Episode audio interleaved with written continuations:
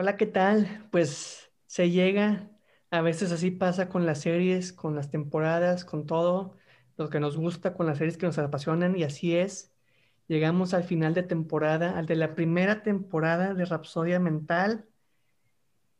Y wow, la verdad es que se pasó rapidísimo eh, los, estos episodios, ya cuando dije voy a empezar un podcast en enero y ahorita ya ya pasaron tantos episodios con tantas temáticas, pero sin duda que, que para mí es un, digamos, una motivación, una inspiración terminar esta temporada con un episodio especial por dos motivos. Una, porque es en el mes del Día del Niño, ya prácticamente cerrando el mes de abril, el 30, que se celebra el Día del Niño.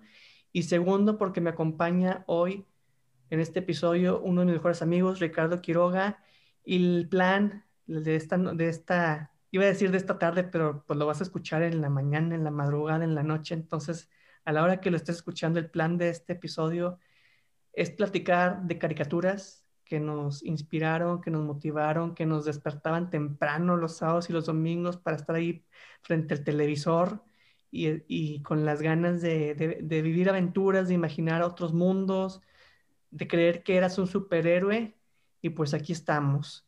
Entonces, ya más adelante al final les, les comento cuál es el plan para la siguiente temporada y nada más como un, una especie de avance, pero vamos a arrancar hoy con esta temática especial.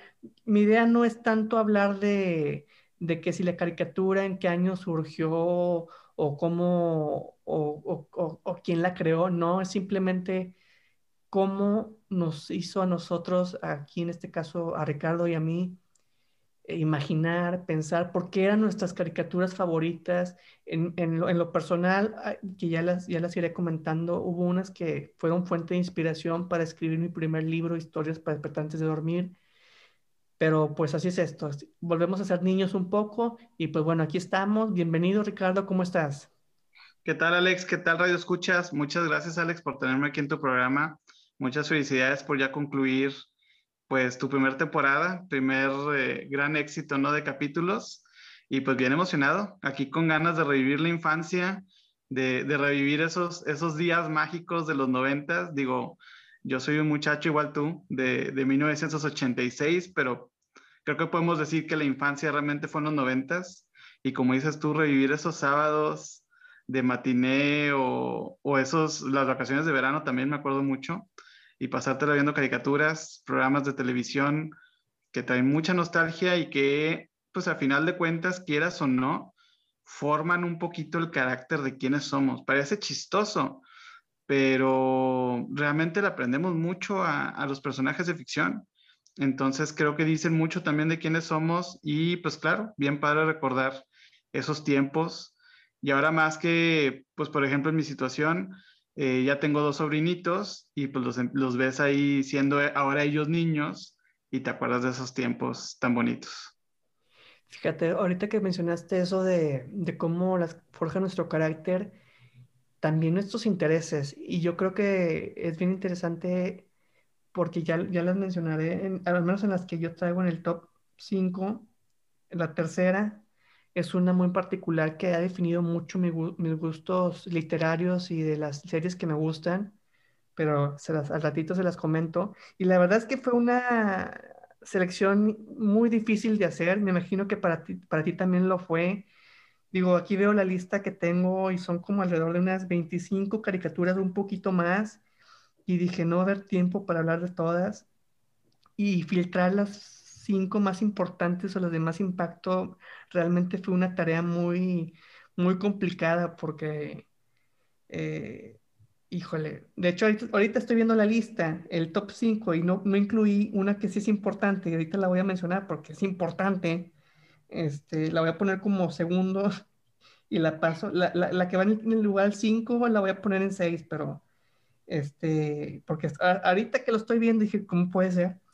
Este, entonces ahorita la vamos a mencionar.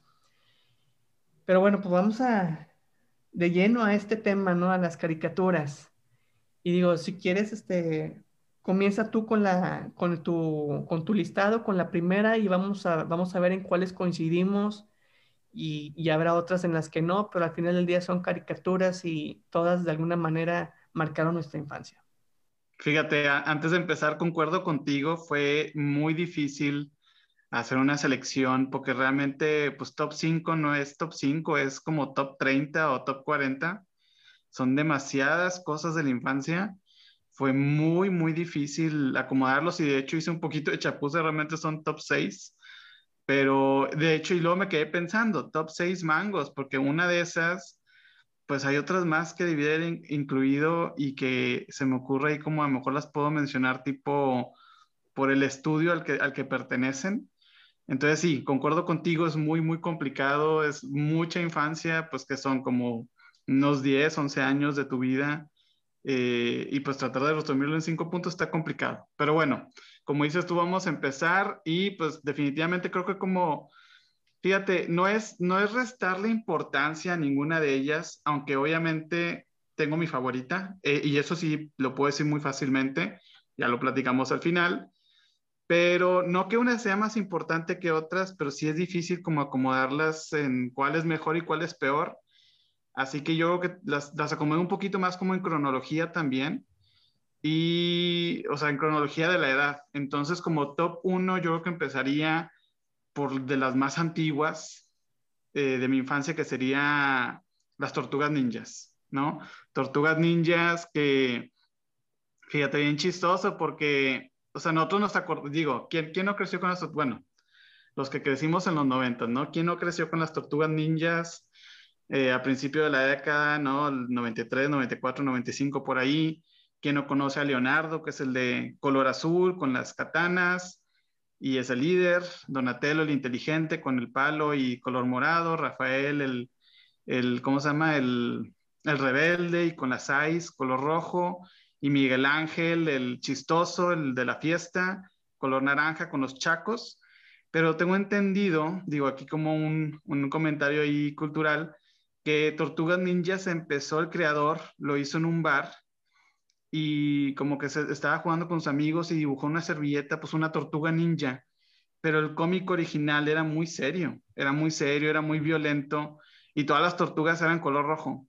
Entonces, eh, digo, eso me da mucha atención porque es una caricatura que, que, todos queremos y que cuando tú la ves, digo, la original, porque hay muchas versiones, pues realmente es una caricatura para niños, o sea, no tiene violencia fuerte, ni mucho menos, tiene sus mensajes y todo, su diversión, su acción, su aventura, eh, y pues no te imaginas que empezó como esta onda súper violenta. Y cómo, cómo, a lo que quiero llegar con eso es cómo también cómo se acomoda o cómo los estudios lo lo, como lo reinventan, ¿no? Lo adaptan para ciertas edades y también para facilitar la diferencia de, de, los personajes, el agregarles diferentes colores, ¿no? Y dejar a Rafael nada más como el rojo. Entonces, digo, hay como un punto cultural, pero la pongo esta como la primera por cronología, porque yo creo que es la que me tocó más chiquito. Digo, junto con otra que ahorita platicamos, pero yo creo que es la que me tocó como más chiquito. Es la que me acuerdo más de ver cuando tenía seis, siete años, cinco años a lo mejor, la que recuerdo mucho de jugar con mis hermanos, pero en, temporadas muy tempranas, porque yo, yo me cambié de casa cuando tenía ocho años. Entonces, esa caricatura junto con otra, la recuerdo haberla jugado en la casa vieja y en la casa nueva. Entonces, pues me trae mucho esa nostalgia, ¿no? Esa, ese tiempo, pues entre el preescolar y primaria, y pues las aventuras, la imaginación que, que te nacía, ¿no? Al ver cuatro, pues tortugas hermanas que, que, son mutantes y son ninjas y son adolescentes, ¿no? El ridículo completo, pero que es una gran serie, es, muy divertida y digo, por, por, alguna razón siguen vivas, ¿no? Por alguna razón la serie se sigue reinventando, siguen sacando películas y no hay persona que no conozca quiénes son. Creo que, creo que eso dice mucho la caricatura y la nostalgia que para muchos de nosotros nos trae. Fíjate, voy a hacer un paréntesis, digo, es relacionado con las tortugas ninja, precisamente, y también ahorita me vino a la mente el, el videojuego, pero no me acuerdo si era del NES, del, del NES o del, del, del, Super Nintendo, que estaba padrísimo, yo me acuerdo que lo jugaba bastante, y, y bueno, siempre también mi favorita era, la tortuga favorita era Leonardo. Y el yo concuerdo contigo. Divertidísimo, divertidísimo. Y hace poco yo tengo la trilogía de las películas, de las, de las originales, Y, y la vi hace poco y, y para mí marcó mucho mi infancia porque por alguna extraña razón siempre me antoja en la pizza. Las niñas siempre me antojan la pizza, cuando la están comiendo siempre se me antoja.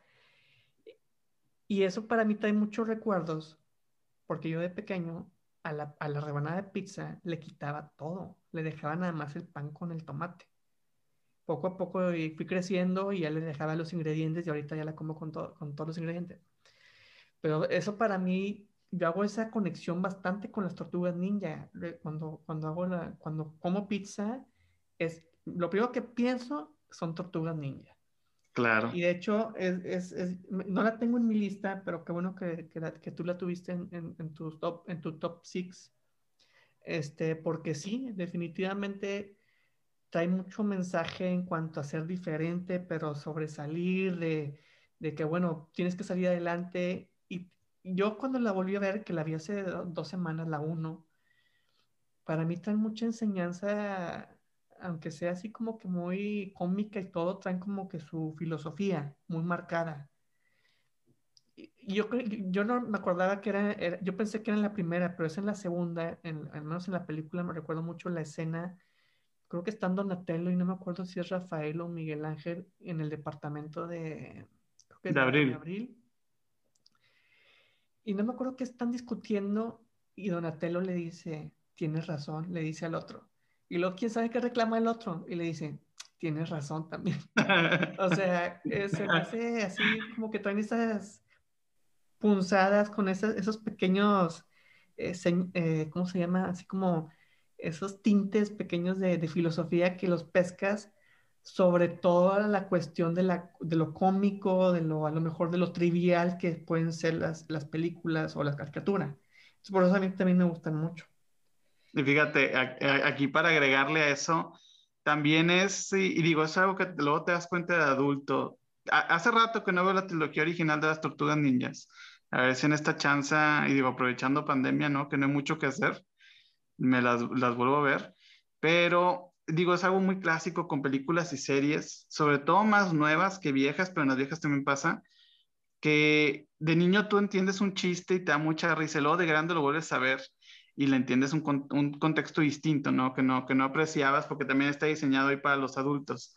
Pero fíjate, ahorita me quedé pensando en eso que dices de, Donatello, me acordé de la escena y eso es bien padre, digo, de las tortugas ninjas porque, o sea, a final de cuentas creo que, como dices tú, tiene, tiene su mensaje, tiene su mitología, final de cuentas son ninjas, ¿no? Entonces Splinter, su maestro, la rata mutante, que en algunos era un, es una rata que se hizo, que se contagió con el mutágeno y creció igual que ellos y en otro es un hombre que se transforma en rata. Creo que en las películas es un hombre que se vuelve rata y en las caricaturas era una rata que crece igual que ellos. Pero en fin, les enseña todo esto el ninjitsu y el honor y, y, la hermandad y a final de cuentas pues son hermanos. Entonces creo que la mitología de las tortugas ninjas podríamos dividirlo en dos partes, ¿no? Uno es pues todo esto del honor, todo esto de, hacer el bien, de salvar, al hacer justicia, ¿no? Y salvar a, a los que lo merecen, incluso si te rechazan, pero creo que también es la temática de ellos, que como son mutantes y son tortugas, no son seres humanos, pues tienen que vivir en las alcantarillas, ocultos de la sociedad, prácticamente nomás Abril O'Neill y, y, su novio, que, ay, el de la cara, de, la máscara de hockey, se me olvidó su nombre, este, a ver, ahorita a ver si me acuerdo, no me puedo acordar del nombre, este... Pero me acuerdo del nombre del actor, pero no del personaje. Sí, ahorita, ahorita nos acordamos, no importa pues prácticamente son los únicos seres humanos que saben que existen, ¿no? Entonces, como que esa es una parte de la mitología y la otra es la hermandad, ¿no? Son hermanos, no necesariamente biológicos, porque nunca te explican si son tortugas que vienen de la misma mamá o no,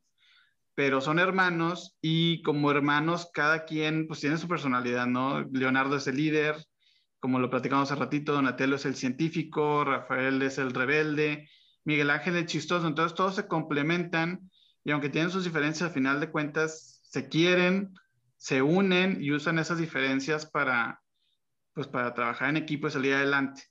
Y ya con más como un complemento más, ahorita que decías de la pizza, tienes toda la razón. Fíjate, eh, o sea, también, ¿quién no piensa en Tortugas Ninjas y se acuerda de la pizza? Y, y, así me pasaba a mí también de chiquito, pero por ejemplo con, con Bugs Bunny, eh, siempre estaba comiendo zanahorias, ¿no? Y a mí me gusta la zanahoria, no es mi vegetal favorito, pero me gusta. Pero yo de chiquito hacía súper mal, o sea, súper mal, mala higiene dietética, pero bueno, de chiquito agarraba chetos, pero los chetos, ahí, no sé si se pueden decir marcas o no, ay, perdón. Eh, bueno, ya, ya esas papitas, ¿no? Las que son los puffs, y, los agarraba como si fueran zanahorias y las hacía así tipo Box Bunny. Entonces, digo, no sé, me, acordé mucho de eso. Y ahorita que dices de la pizza, yo aquí en mi casa tengo una, una mesita eh, con, de cuando yo era niño, ¿no? Y tiene pegada una, una pizza de las tortugas ninjas. Entonces vienen mis sobrinitos y, y ven la pizza y le hacen, mmm, como, como que se les antoja la pizza también. Y, y ya como último aquí el nerd hablando, también se me hace bien, bien, bien irreverente lo de la pizza. Digo, qué padre, ¿no? Qué chistoso, pero al final de cuentas son tortugas. O sea, técnicamente, no soy biólogo, algún biólogo me lo puede corregir. No son tal cual reptiles, pero están muy emparentados con los reptiles. El punto es que no son mamíferos. Y el queso viene de los lácteos. Y el lácteo es un producto de mamífero que nomás los mamíferos podemos digerir porque producimos lactosa y los mamíferos que ya no lo producen adultos que ya no la producen esa enzima, pues les da intolerancia a la lactosa. Entonces, pues una tortuga me imagino que les va a ir como en feria cuando se come una pizza. Pero bueno, ahí nomás como un dato, dato, dato chistoso. Eh, también ya, se llama, el, personaje es Casey Jones. Ándale, Casey Jones. es que digo que el actor sabía que era Elías Coteas, pero, pero es Casey Jones, el de la máscara de hockey. Pues fíjate, yo en mi lugar número 6, o sea, es caricatura, pero es película. Eh, es, de Disney, de Robin Hood. Tuve problemas porque también, traía ahí la de Aladino. Ay, Aladino, buenísimo. Espada en la piedra y el Rey León, pero seleccioné Robin Hood por una cuestión muy, muy particular. Recuerdo que la llegué a ver, la tuve, me acuerdo que la rentábamos, pero en aquellos tiempos que te la, te la rentaban no necesariamente, o sea, hasta por semanas, me acuerdo. Y yo la veía todos los días regresando de la escuela. Todos los días. Entonces, para mí marcó mucho mi infancia por la cuestión de, uno, me, gustaba la, historia, siempre me, me llamó la atención ese como que la idea, la leyenda de Robin Hood, de que oye, alguien que roba a los ricos para hacer a los pobres, para ayudar a la gente humilde pero sobre todo era la atmósfera de la caricatura, a pesar de que era una caricatura, yo me fijaba desde, digo, a mí que, digo, tú también que te gusta mucho el cine y vemos películas, yo, yo cuando veo películas, no nada más me fijo como que en la historia, estoy viendo todos los detalles, a veces veo que la toma de la cámara, que, el, lo que está en el fondo, etcétera. Y en la caricatura de Robin Hood, y cualquier otra también, la verdad, lo hacía bastante con Robin Hood. Entonces siempre fue como que me gustaba toda esa parte de, de ver la, la, cómo, cómo estaba, digamos, diseñado, cómo era la caricatura, el dibujo. Cuando están, no sé si la viste, había una, había una escena donde es de noche y siempre, yo me imagino, esa escena siempre viene a mi memoria cuando, cuando quiero ver la película. De hecho, la tengo ahí, ahora la tengo en Blu-ray. Ah, no, no es cierto, no sé si en Blu-ray o no, pero ahora quiero, así como que me dan las ganas de volver a, verla otra vez, así seguidito como lo hacía de pequeño. Pero sobre todo también me gustaba mucho que era un zorro. No sé por qué siempre me ha gustado, es uno de, mis animales favoritos. Digo, el principal es el tigre, pero el zorro siempre me ha gustado. Y de hecho también me gusta el, personaje del zorro. Eh, entonces creo que por eso hacía la conexión mucho de, niño, porque la serie, la serie hablando del personaje del zorro, de acá del, del, del enmascarado, y, que, que, era un héroe del viejo, pues no del viejo este, ¿verdad? Bueno, sí, más o menos. Sí, pues de 1800, más o menos la época del viejo este. Entonces como que hacía la conexión de que era un zorro, el, el, otro también, el de Robin Hood, pero el otro porque era un animal y el otro porque era, así se hacía llamar. Pero el de Robin Hood, híjole, la verdad es que me, divertía bastante la película, la escena donde organiza el rey Juan, que es un león, eh, una, ¿cómo se llama? Una, un torneo de arquería, bueno, como que de varias cosas. Y me daba mucha risa porque hay una parte donde se arma la trifulca y hay, una, hay un personaje que es una gallina. Entonces se arrancan, se arrancan todos este, corriendo y el, y el rey Juan grita, ¡atrapen a la gorda! Entonces siempre me ataco de la risa. Entonces a veces nada más me acuerdo de, ese, de esas escenas y me ataco de la risa. O sea, esa, por ese tipo de escenas en la película que ahorita me acuerdo, es de que, ah, mira, ¿de dónde saqué eso? O sea, esos personajes, o esos, esos, de repente esos chispazos que tienes de que, ay, ¿de dónde escuché eso de Atrapen a la Gorda? Ah, fue en la película de Robin Hood. O también este, de hecho me llama la atención porque hay un cuento que me gusta mucho que se llama Los tres pelos del diablo. Y las voces, estoy casi seguro, apostaría que las, bien seguro que el personaje del rey y de su bufón son los mismos voces del rey Juan y de la, no me acuerdo cómo se llamaba, la, la víbora en la película Robin Hood, que era el león y la víbora. Entonces estoy casi seguro que son las mismas voces. Cuando yo escucho el, este cuento, que lo, que lo hago bastante, este de los tres pelos del diablo, y, es, y escucho las voces de, del rey y del, de su bufón, inmediatamente pienso en Robin Hood. O sea, como que estoy haciendo unas conexiones muy extrañas con esas caricaturas de la infancia. Entonces, por eso me llamó mucho la atención y por eso la, la puse en mi top 6 de caricaturas. Fíjate, sí la vi, pero poquito, no me acuerdo muy bien. De hecho, me, tocó verla en el hospital cuando, cuando yo estuve niño, me, me enfermé medio grave, pero todo bien. Y me acuerdo ya cuando me estaba recuperando, me, trajeron varias películas, VHS en aquel entonces, allá por el 96, y una de esas fue la de Robin Hood, y fue cuando yo la vi. Entonces me acuerdo haberla visto ahí unas dos, tres veces, ya de ahí en fuera ya no la volví a ver, entonces me acuerdo vagamente, te, ahí te voy a hacer la tarea de verla, pero sí, sí la vi. Y, fíjate ahorita que, que, mencionas, hay varias cosas.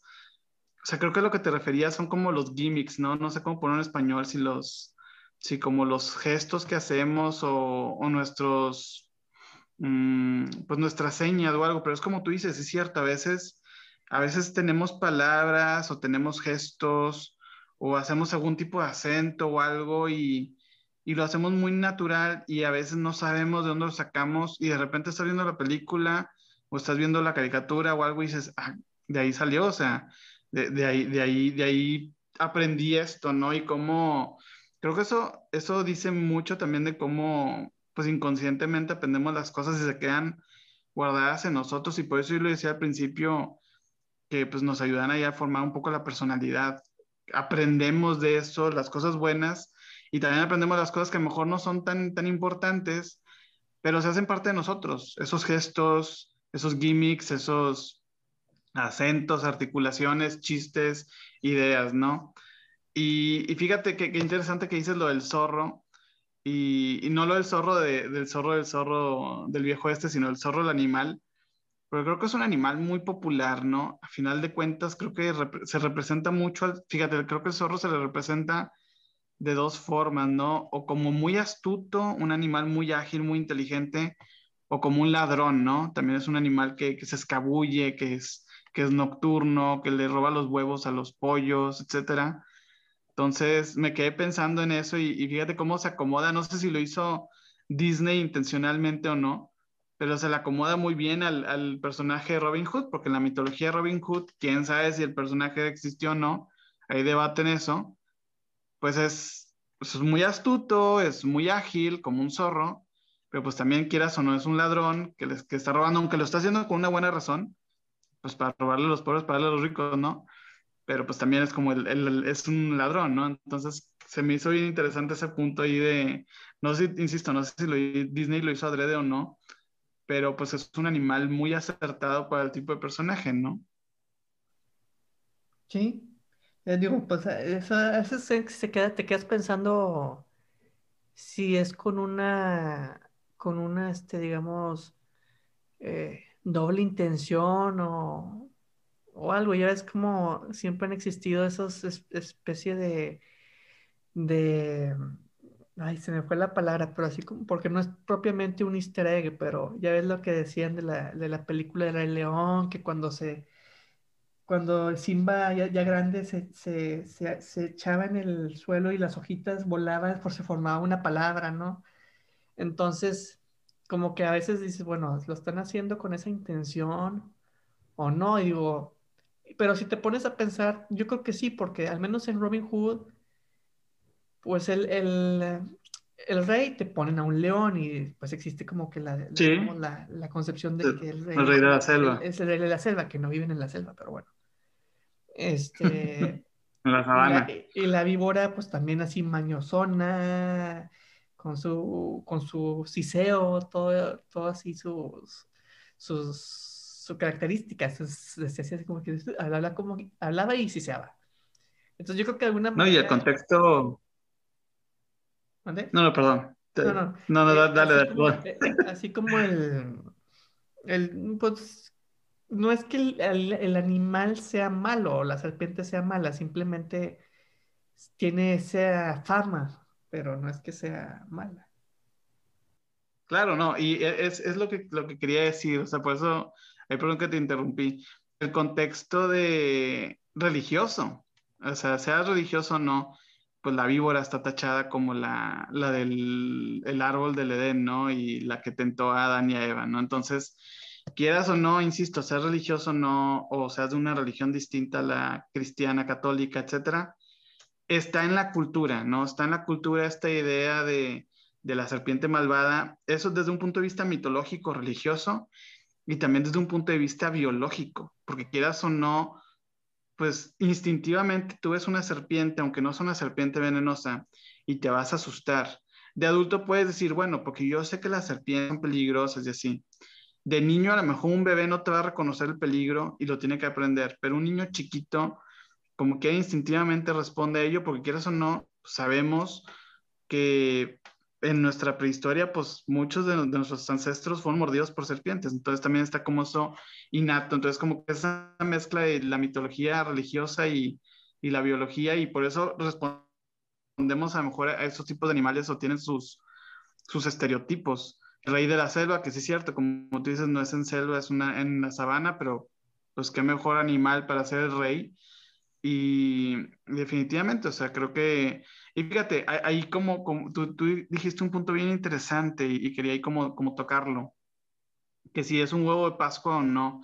Yo creo que no. O sea, yo, yo cuando lo, lo refería que no sé si lo habrán hecho intencionalmente, es, se habrán quedado a pensar, decir, a ver, el zorro coincide con, con, con lo que representa Robin Hood o simplemente fue una coincidencia.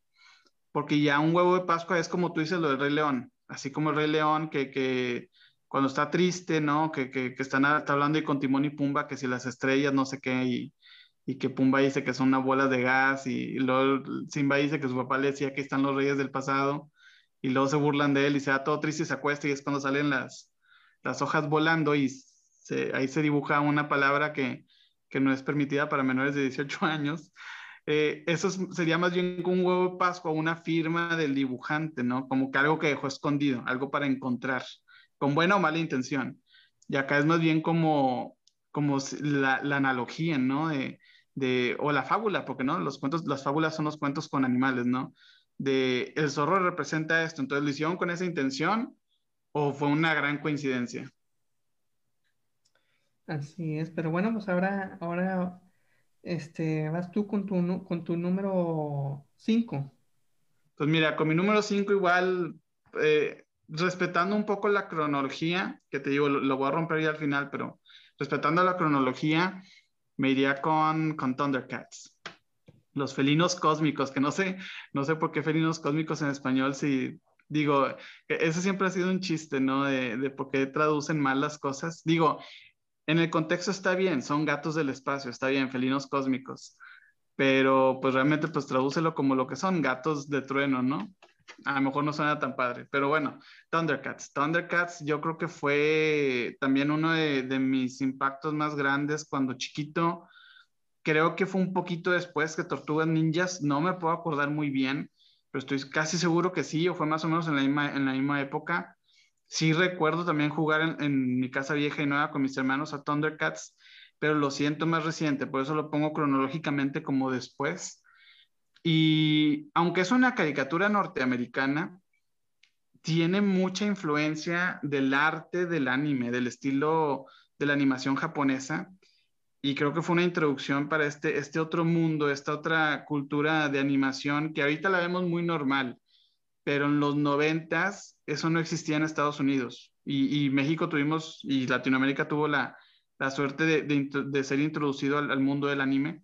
Entonces creo que Thundercats hace un juego ahí igual como, como Silverhawks y ese tipo de animaciones que toman prestado el arte japonés de la animación que se me hace bastante, bastante bueno y lo aplican a una caricatura norteamericana. Y pues bueno, ¿qué te puedo decir de, Thundercats? Me encantaba.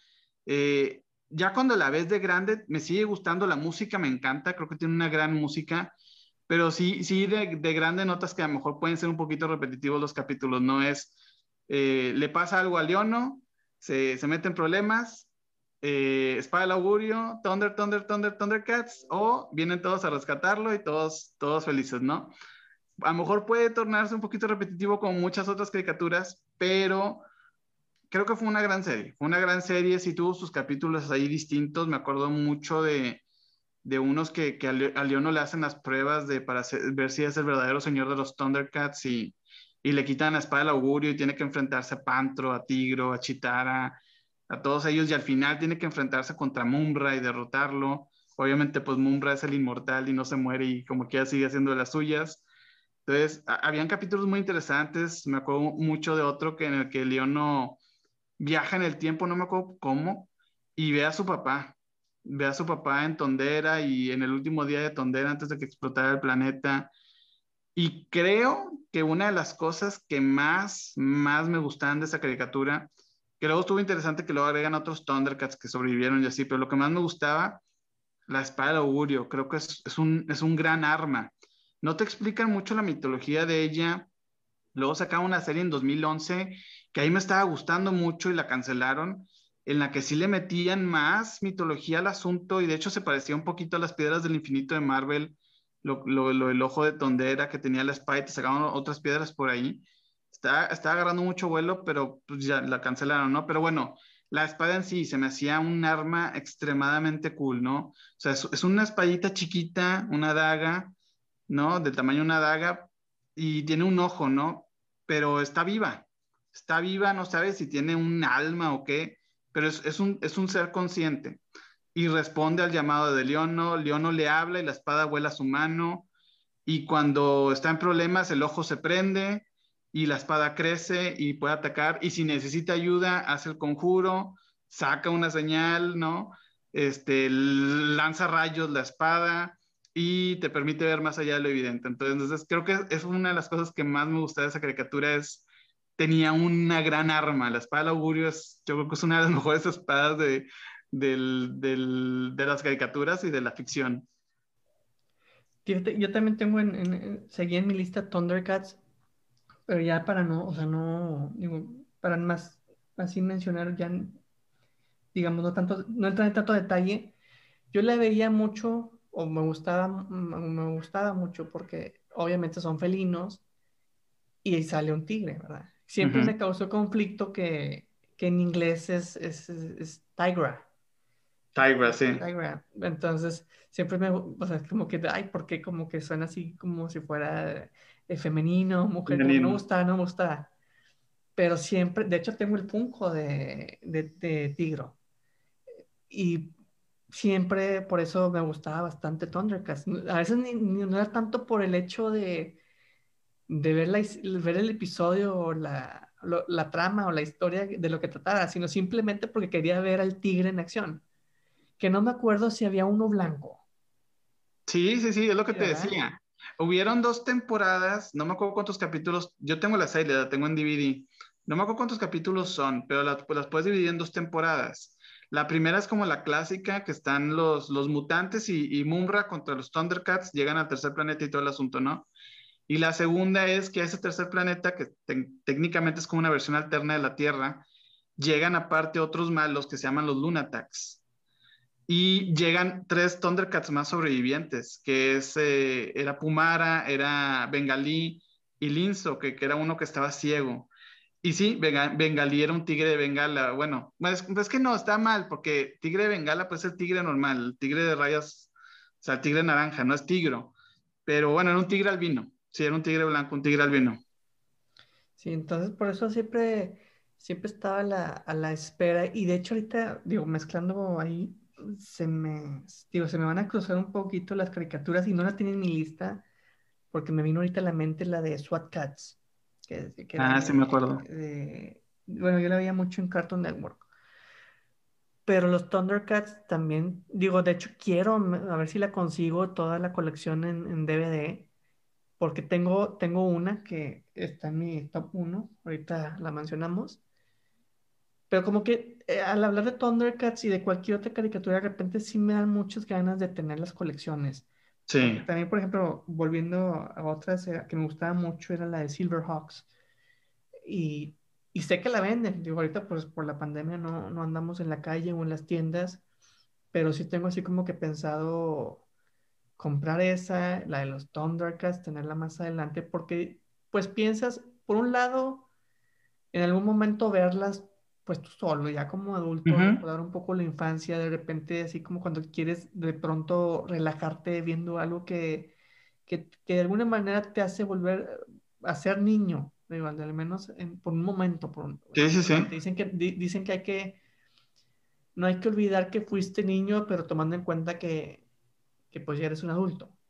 Eh, y, por el otro lado, digo, si algún día o la vida me lo permite, etcétera, pues dices, ah, bueno, qué padre sería ver estas caricaturas con mi hijo, con mi hija porque las que ven ahorita, digo, no sé cuáles sean las, las, del momento, digo, tú tendrás a lo mejor un poquito más de noción de, la, de, la, de lo que ven tus, tus, sobrinos, tus sobrinitos, pero no sé, no, no, bueno, digo, no las he visto, pero no, ah, bueno, será porque soy adulto, ¿verdad? Pero como que ya no me dan esa connotación, esa sensación de, de infancia padre, porque todavía, todavía me tocó a mí, no era ya mi época de infancia, ya era más adolescente incluso un poco ya joven adulto, pero cuando vi que las caricaturas, yo me acuerdo que veía mucho Cartoon Network y eran las clásicas, a lo mejor las de Mickey Mouse, las de Tommy Jerry, etcétera, y luego de repente cambiaron a unas que yo las veía, ay, ¿cómo era la del perro? El, ¿Cómo era el perro cobarde? ¿Los perros? Ah, sí, sí, Coraje el perro cobarde. Coraje el perro cobarde, por ejemplo, una de esas. Y, y veía las, los dibujos y dije, ay, como que están muy raros, ¿qué, qué dibujitos tan extraños andan poniendo y son lo que ven los niños. Y yo me quedé así como que no, porque había otra que ahorita que también tiene unos dibujos así, muy, la de la vaca y el pollito, creo. Ah, sí. Y sí, sí, sí. Oye, ¿qué onda? ¿Por qué, por qué cambiaron tanto los, los, los dibujos? Claro que cada caricatura tiene su momento y tiene sus épocas. De hecho, por ejemplo, las de una que viene a la mente, las del, hay un capítulo del, del no, me acuerdo si el pato Donald o Mickey Mouse, que están en, en un, están en una, están en una cena, están cortando un pan, no sé si la viste, pero cortan unas rebanaditas así bien delgadas, bien delgadas. pero era, era el contexto de la, creo que de, de la, ¿qué? Segunda Guerra Mundial, creo te, das cuenta que hay muchas caricaturas que surgieron en ese momento y ya cuando las ves de adulto o les pescas otros, otro, otro ángulo, dices, ah, caray, este, están un poquito, pues a lo mejor tristes o dramáticas. Sí, sí, sí. De hecho, fíjate, eso que dices del corte de así como rebanaditas muy chiquitas, me recordaste, pues esa que me mencionas de, de, de Mickey, no, no, no me acuerdo, pero sí me acuerdo de una de Navidad, que es, eh, pues básicamente es Scrooge, pero con este Rico MacPato, que fue una animación creo que en los ochentas, y igual este Mickey tiene el rol de, de su trabajador, no me acuerdo del nombre, ¿cómo era? Cratchit creo que era. Y cuando están ahí en la casa, ¿no? Este, y están cenando, pues es como el chicharito nada más, un chicharo, y lo están partiendo como, como si fuera un filete, ¿no? Y así rebanaditas muy chiquitas. Me acordé mucho de eso pero fíjate, e, es, es, es, bien interesante y creo que es muy subjetivo lo que dices de la animación. O sea, a final de cuentas las caricaturas van evolucionando y se van adaptando a la época y creo que ahí, depende mucho. O sea, sí es cierto, nosotros nos tocó una época en la que teníamos animación pues para nosotros decente o, bien hecha, como Thundercats y Tortugas Ninjas u otros animes, sin embargo, luego también entramos un poquito como en el, en el espejo de la nostalgia, bueno, más bien los lentes de la nostalgia, porque a lo mejor habían capítulos muy bien animados y luego habían capítulos no tan bien animados y de chiquito no te das cuenta. Y de hecho lo pueden comparar. Por ejemplo, el intro de los Thundercats, búsquenlo en, YouTube. Eh, padrísimo, ¿no? Está la animación increíble, está todo súper pulido, súper bien. Y luego ves el capítulo y está bien, pero de repente pues se toman ahí ciertas libertades, ¿no? Y medio flojo, a lo mejor el dibujo de la mano, etcétera, ¿no? Entonces, por una parte es eso, pero sí, las caricaturas van adaptando los tiempos y pues te, dice mucho la cultura. Y, y, creo que podríamos ponerlo, digo, no, no soy de filósofo de cultura ni mucho menos, pero sí soy bien geek. Entonces, por ejemplo, hay una caricatura que salió en los 2000, creo que 2003, 2004, muy famosa, seguramente muchos la conocen, Teen Titans, ¿no? Que es, eh, es la versión de la Liga de la Justicia, pero de adolescentes, donde Robin es el líder y está este, este Bestia, está Raven, que se me hace una, la, más interesante del equipo, ¿no? Sus, sus superpoderes están geniales, pero bueno, está Starfire y este, ay, se me fue, Cyborg. Y al principio la caricatura era muy seria y tenía una animación muy tipo anime y estaba muy padre. Y es un clásico. Pero van pasando los tiempos y luego como que la, la fueron reanimando, se terminó la serie y luego la revivieron. Pues la revivieron con un tono más alegre, más cómico. Cómico no nomás para los niños, también para los adultos. Está diseñado para niños y adultos que es Teen Titans Go. Entonces tiene las dos facetas, ¿no? Como la parte seria y la animación acá tipo anime bien padre. Y tiene la otra como animación más chistosa, más tipo Dexter, laboratorio de Dexter o así. Y con contexto más gracioso, ¿no? Entonces creo que se va adaptando a las épocas y también pues es subjetivo, ¿no? O sea, para ti, para mí, Tortugas Ninjas, eh, Thundercats y las que vamos a mencionar al ratito, pues pueden ser como la meca de la animación y a lo mejor para mis sobrinitos, digo, ahorita tienen dos años, están bien chiquitos. Cuando tengan ya un poquito más de edad, eh, pues me van a decir, oye, pues qué, qué porquería, qué, qué porquería de caricaturas bellas, ¿no? Y está más padre acá, no sé, este, tal, tal caricatura que se haga en el futuro, ¿no? Entonces también creo que depende mucho ese, los, los lentes de la nostalgia, ¿no? Y, y lo subjetivo que puede ser. Sí, pero bueno, ahora pasando al, cuarto lugar, me confundí un poquito con el, con los números aquí.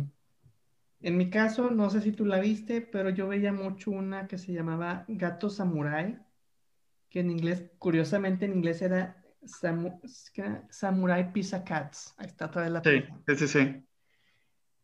Esta junto con otras, yo me acuerdo que me despertaba los sábados estaba a las 7 de la mañana esperando la matiné y toda la barra infantil. Y me encantaba ver, digo, estaban otras, ¿verdad? Me acuerdo que pasaban Capitán N, que era así como que, me acuerdo que el personaje principal era un chavo que traía como que un control de Nintendo. Del NES. Y hacía, como, no me acuerdo que controlaba. Y, y, un personaje, no me acuerdo cómo se llamaba, era tipo Mega Man, pero era verde y la chava, que era, pues sí, como que me recordó, digo, ahorita la imagen que tengo aquí, pero a lo mejor no es, me recordaba un poquito la, la princesa de, de, Mario Bros, pero, pero no, a lo mejor estoy mal, o sea, no me acuerdo ahorita. Pero yo esperaba toda esa barra. Y Gato Samurai era precisamente, pues eran tres gatos que eran, ahorita estaba, aquí tengo los nombres porque sí estaban medios extraños, Speedy Cerviche, Poliester y Guido Ancovi. que eran como gatos cyborgs porque eran tenían sus armaduras de samurái y siempre estaban armados. Mi favorito obviamente era el principal, el blanco. Pero creo que eh, a lo que voy con esta caricatura y cómo marcó mucho mi infancia es que por alguna extraña razón y a la fecha, Japón es un país que no tengo la fortuna de conocerlo, me gustaría poder ir algún día. Y no precisamente a, a Tokio, a la capital, o sí me gustaría conocer la capital, más que nada Kioto. Y, es bien curioso porque Kioto era la antigua capital y si te fijas nada más son, se cambian de orden las letras. Sí. Y a la fecha todo lo que tiene que ver con samuráis me gusta bastante. Una de mis películas favoritas es precisamente El último samurái con Tom Cruise y Ken Watanabe. Y hace poco hace un, ¿qué será? Tres o cuatro semanas que terminé de ver una serie documental en Netflix que se llama La Era Samurai, la batalla por Japón. y quedé fascinado, o sea, todo el tema que, de los samuráis, de hecho por ahí tengo un libro que se llama Hagakure, El Camino del Samurái, que lo tengo pendiente ahí de, de lectura. Entonces cuando yo hago eso, muy similar a lo que me, así como me pasa con las tortugas ninja y la pizza, cuando yo pienso en Japón o en todo lo que quiero o, me gustaría conocer de, de, aquel país, siempre me remite a los gatos samurai. Entonces, no sé, como que desde ahí se me quedó todo ese, ese gusto o esa fascinación eh, por el, digamos, por esto, por esta nación del sol naciente. Y bueno, el, samurái obviamente tiene, bueno, de hecho en la, en la, en la serie esta que te comento, te ponen, al principio los samuráis te lo ponen como que muy sanguinarios, con poca, eh, digamos, muy, con poco honor, porque siempre ha sido como que el samurái una, una, una figura de, de, respeto, de honor. Pero es bien curioso, al final de la serie te dicen, en el momento en que se estabiliza Japón, si mal no recuerdo, si la entendí, es cuando cambia la visión del samurái, es cuando ya, entonces ahora sí se hace un, guerrero más este, disciplinado, más formado. Y luego ya como que se hace la división, ¿no? Porque está el samurái, que es el, guerrero clásico, y luego está el ninja, y el ninja es como que más apela a, las, a la sutileza o al engaño o a las estrategias un poquito menos, menos, este, ¿cómo se llama? Menos leales para lograr su fin pero al final del día, pues están los dos. Digo, las dos a mí me gustan, tanto el samurai como el ninja. Entonces creo que por eso Gato Samurai para mí fue como que un parteaguas muy fuerte por este gusto de la cultura asiática en ese, en ese aspecto fundamental. Son como las dos facetas, ¿no? Digo, no, no, no soy experto en cultura japonesa, pero como el samurai y el ninja son como el yin yang, ¿no? O sea, son las dos partes de un todo.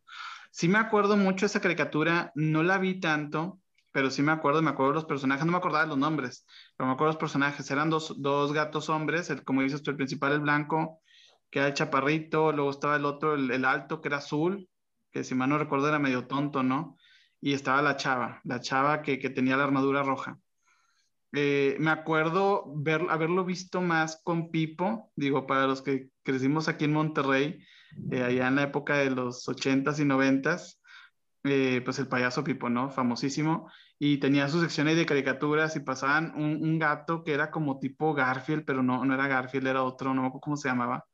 Este, me acuerdo que pasaba al, gato Félix también y pasaban los gatos samuráis. Entonces, sí me acuerdo haberlo visto, digo, lo vi poquito, pero sí, sí los recuerdo. Este, tiene una canción bien padre, eso sí, sí me acuerdo mucho de la canción. Y fíjate, ahorita que, que mencionabas lo de, lo de Japón, se me hizo bien interesante porque yo de chiquito, la verdad, aunque veía muchas cosas japonesas, muchos animes y así, no me llamaba nada la atención Japón hasta ya más, más grande, ya en la adolescencia, y, y gracias a una caricatura, un anime, que no lo incluyo en mi lista porque fue en la adolescencia, no fue en la niñez, pero que se los recomiendo mucho, a lo mejor ya lo han visto, se llama Inuyasha, que, de hecho ya sacó una segunda parte que no he tenido la oportunidad de ver, y trata de, de, una muchacha que viaja en el tiempo y se topa con un mitad monstruo, que es Inuyasha, un, un híbrido, y, pero lo interesante es que es en la, en la, época feudal japonesa. Entonces, quieras o no, como, y por eso lo, lo, lo estoy relacionando con los gatos samuráis, como de una forma mm, no directa, indirecta más bien, eh, aprendes un poco sobre esa historia japonesa y la cultura japonesa de aquel entonces, o sea, la época de los samuráis, de los ninjas, todo eso, eh, bajo un contexto de ficción, ¿no? Entonces lo, relacioné de esa forma. Pero sí me acuerdo mucho de esa caricatura, te digo, no, así no tengo como los capítulos presentes tal cual como, como por ejemplo Thundercats, que de hecho ahorita me acordé de otro que, que se enfrentaba, que Mumra encontraba Excalibur y León y Mumra peleaban contra Excalibur, la espada de Rey Arturo, ¿no? Bien padre. Pero sí, sí, este, la recuerdo mucho, me, me recuerda mucho a Pipo, me recuerda mucho a Pipo y insisto, e insisto más bien, aquí Regios, quienes, quienes no crecieron con Pipo y, y pues creo que es parte también de la infancia, no es una caricatura, pero eh, me recuerda mucho también a esos momentos, entonces qué padre que la incluyes y es así cronológicamente creo que se iría inclusive mucho más atrás. porque pues Pipo sí fue literalmente allí por el 88, 89, 90, cuando yo más le ponía atención. Y pues que tendría ahí 3, 4, 5 años, o sea, definitivamente una, un, a lo mejor por eso no me acuerdo tanto de la caricatura, porque fue una, una etapa muy infantil de mi vida, pero que me trae muy buenos recuerdos. ¿Pero esa es la caricatura de los gatos Murai? Sí, es que la pasaban en, en Pipo. O sea, Pipo ah. tenía pasaba caricaturas y me acuerdo que la pasaban con Pipo. Bueno, es que, bueno, también hay que, bueno, es que hago el comentario porque hay caricaturas que, bueno, ya, la, la, que vamos a mencionar, bueno, la que yo traigo como en, bueno, es que se va a disputar ahí el primer lugar y el segundo. sí, bueno, eh, fight. Digo, cuando surgió, y ahorita lo mencionaremos, surgió en el 84, pero nosotros la vimos hasta los 90, 90 y cacho, ¿verdad? Entonces, por eso, por eso hacía la, la pregunta de que a lo mejor era, era por eso, que a lo, mejor surgió, en, una cosa es cuando surgió en la caricatura originalmente y luego hasta acá que llegaron después, acá, acá a México. Bueno, pues tú sigues con el siguiente, con la siguiente caricatura. La siguiente caricatura, pues mira, así como pues una mención así medio revuelta, ¿no? Que es donde te decía que quería ir a lo mejor mezclarlo un poquito. Había puesto yo a Batman, Batman la serie animada, la serie de los noventas, que la basaron precisamente en las películas de Tim Burton de Batman y Batman regresa. Sin embargo, luego me quedé pensando y dije, oye, pero es que hay otras caricaturas de, de Warner Studios, ¿no? De Warner Bros., que también marcaron mucho mi infancia. Entonces, por eso dije, voy a poner Batman, pero hago esta mención honorífica de las otras que son Tiny Toons, Animaniacs, Pinky Cerebro y Fenomenoide. Digo, esas, esas caricaturas fueron absolutamente geniales y, lo, recuerdo, Warner Brothers, Steven Spielberg también está relacionado con ellos. Entonces, nomás hay como una mención honorífica, pero creo que Batman, Batman, la serie animada, definitivamente fue una, una de las caricaturas que más veía durante la primaria y probablemente de ahí nació mi, mi, fascinación con Batman en el sentido de que es mi superhéroe favorito. He, tenido discusiones eh, entre qué es mejor, si Marvel o DC, ¿no? La, la, pelea clásica de los, de los nerds. Y al principio te decía DC, porque yo la no conocía nada de Marvel, hasta que salió el maravilloso MCU, ¿no? Y ahora que ya, que ya sé más de Marvel, la verdad es que se me hace mucho mejor los personajes de Marvel, se me hacen más ricos, más variados, más interesantes.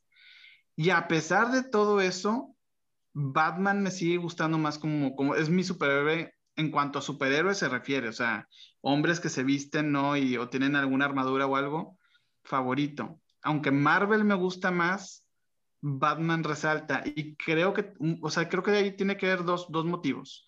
Uno, el personaje como tal, que es un personaje oscuro, es un personaje resentido, que tiene ahí su, su deseo de venganza por lo que le pasó a sus papás, que se viste de negro, que, que, usa la noche y usa el simbolismo. Las películas de, de, Christopher Nolan de Batman creo que lo representan muy bien el simbolismo, ¿no? Para infligir miedo en sus, en sus adversarios.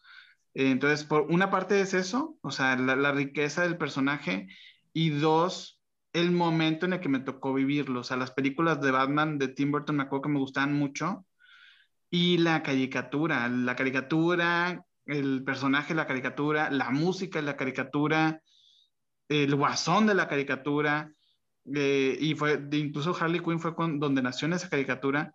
Eh, no sé, creo que fue un, impacto cultural muy fuerte y, y, lo marca, o sea, creo que, creo que ahí está el origen de, de por qué Batman me gusta tanto como superhéroe. O sea, esa caricatura creo que es un, es un clásico de los noventas que a nadie le puede faltar en la infancia de los que vivimos en esa época y los que no, pues los invito a que la vean porque la verdad es una gran serie.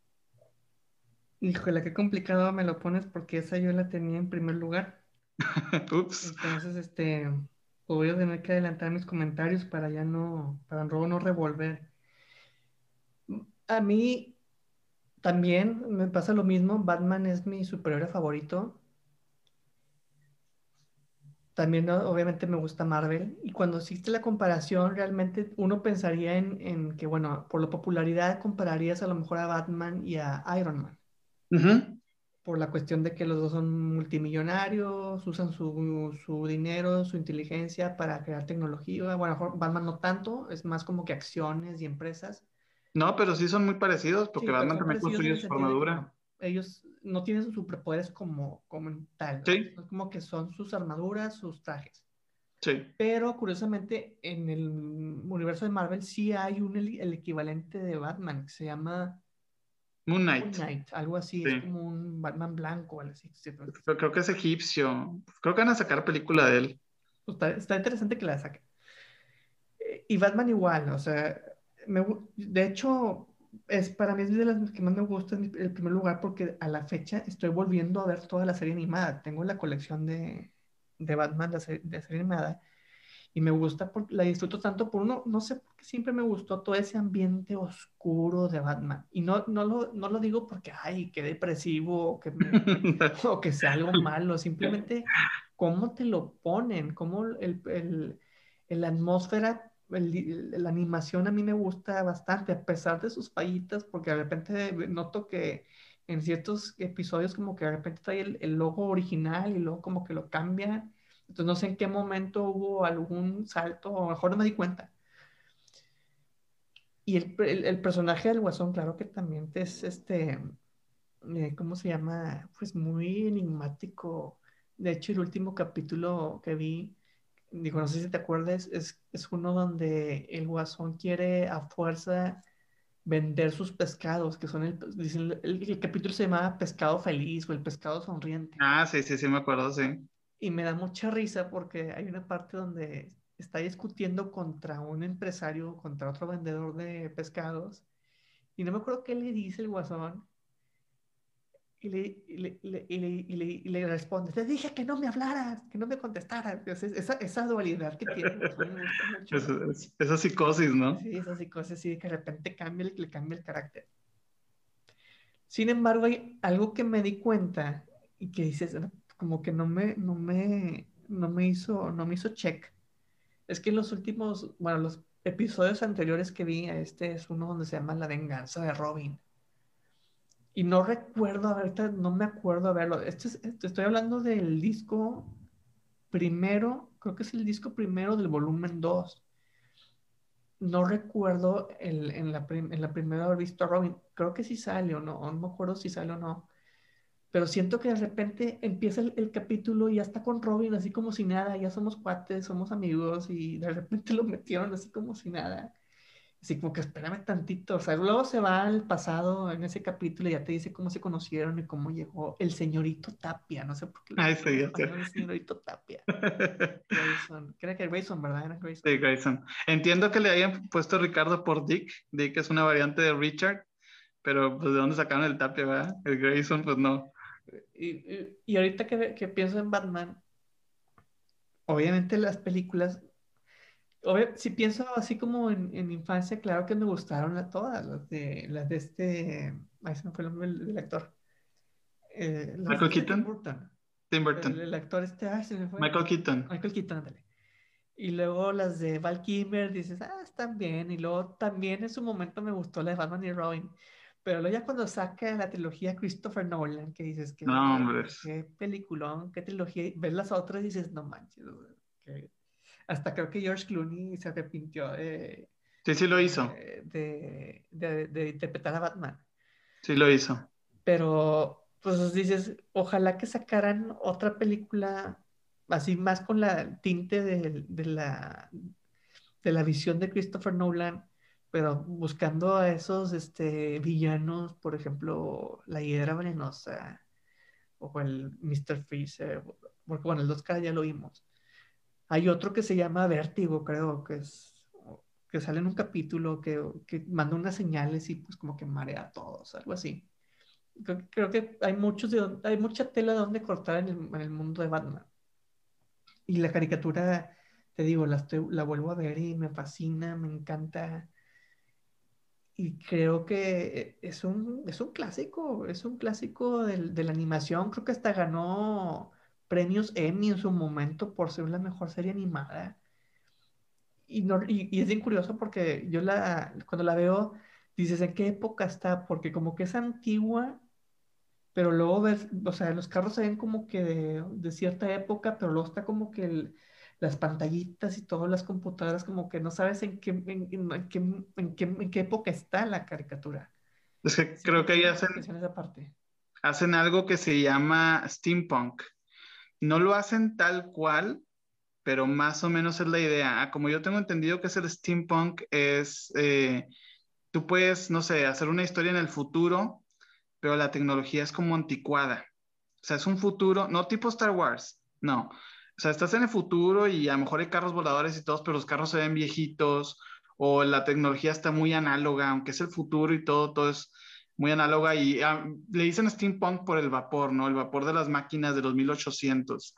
Entonces creo que agarraron un poquito esa idea de, de ponerlo en un ambiente tanto moderno o a lo mejor un poquito más en el futuro, pero también con mucha inspiración, creo que en los años 30, como en esos 1928-30, que de hecho es cuando nace Batman, nace en el 38, si mal no recuerdo. Entonces, como, como mezclando ese ambiente que es lo que Tim Burton hizo. Luego se, se desvaría ahí un poquito con la de Val, Kilmer y la de George Clooney, que no son malas películas, pero habría que verlas más como comedias. Creo que reviven mucho, sobre todo la de George Clooney revive mucho más como el espíritu campi, campi o camper de, de, la serie de Batman de los 60 de Adam West. Eh, pero creo que es como eso, es a lo que te refieres, ¿no? Como mezclando pasado y futuro, así como una onda medio steampunk. Yo creo que también a lo mejor tiene que ver eh, ya la visión que en ese momento se tenía de lo que podría ser el futuro. Y me pongo a pensar un poquito también en los supersónicos. Sí, no. este, a la robotina. que viene en el año 2000. El robot se ve como que muy...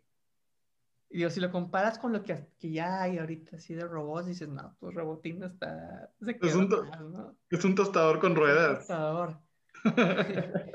Pero también hay otra, hay, otra caricatura así que también que, que, no me acuerdo si era, que también pienso en eso, que te ponen como que así sería el futuro, pero con lo que con lo que tú concibes en el presente o como bueno no es caricatura es la película esta que no la que no la he visto completa la de creo que se llama Metrópolis ah sí de los 50 y negro y te la ponen como que es el futuro pero obviamente con lo que había en la época para proyectar ese posible escenario de lo que sería estos años o más adelante. Claro. Es que esa es la problemática de cuando, aquí como un breve paréntesis, como la problemática de cuando piensas o, o creas algo que es en el futuro. Siempre te vas a equivocar, siempre te vas a equivocar porque es imposible saberlo.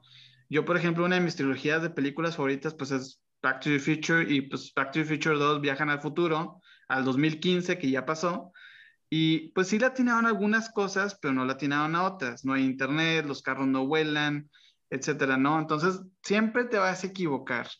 Y creo que es, de alguna forma le da cierto, cierto encanto. Y ahorita que decías a los supersónicos, me recordaste, hay una serie de Adult Swim, que es una, es Cartoon Network en Estados Unidos, pero es la sección de adultos que pasa en la noche. Había una serie allá por los 2000, 2005, por ahí más o menos, que, que era de este Birdman, el, el, superhéroe Birdman que salía de un volcán y absorbía el poder del sol y tenía un, un, halcón como mascota. Bueno, hicieron una parodia de él y lo convirtieron en abogado. Entonces es Harvey Birdman Attorney. Y en uno de sus capítulos vienen los supersónicos del futuro a demandar al pasado porque el futuro está contaminado, está inundado, hay pues la, la crisis global que estamos viviendo ahorita, ¿no? Pero me da mucha risa porque llegan a la, oficina de Harvey Berman y me acordé por eso. Venimos del distante futuro del año 2002 y ponen el calendario de Harvey Berman y es el año 2005. O sea, como la, ironía, ¿no? De, de, pues el futuro ya, ya está bien pato tu futuro, ¿no? Y pues esa, esa es la cosa. Cuando imaginas algo del futuro, nunca le das a atinar. Bueno, ya no sé si seguir yo porque luego la que menciones tú se van a empalmar o no sé. tú dale, tú dale. Es que bueno, la, la, la, que ahorita ya quedó en segundo lugar, entonces no sé qué convenga más. Porque es Caballeros del Zodiaco, pero yo no quiero hablar de Caballeros del Zodiaco. No sé si tú la tengas en tu lista. Yo la tengo en mi lista también, sí. La, tengo. Es la que sigue, sí es.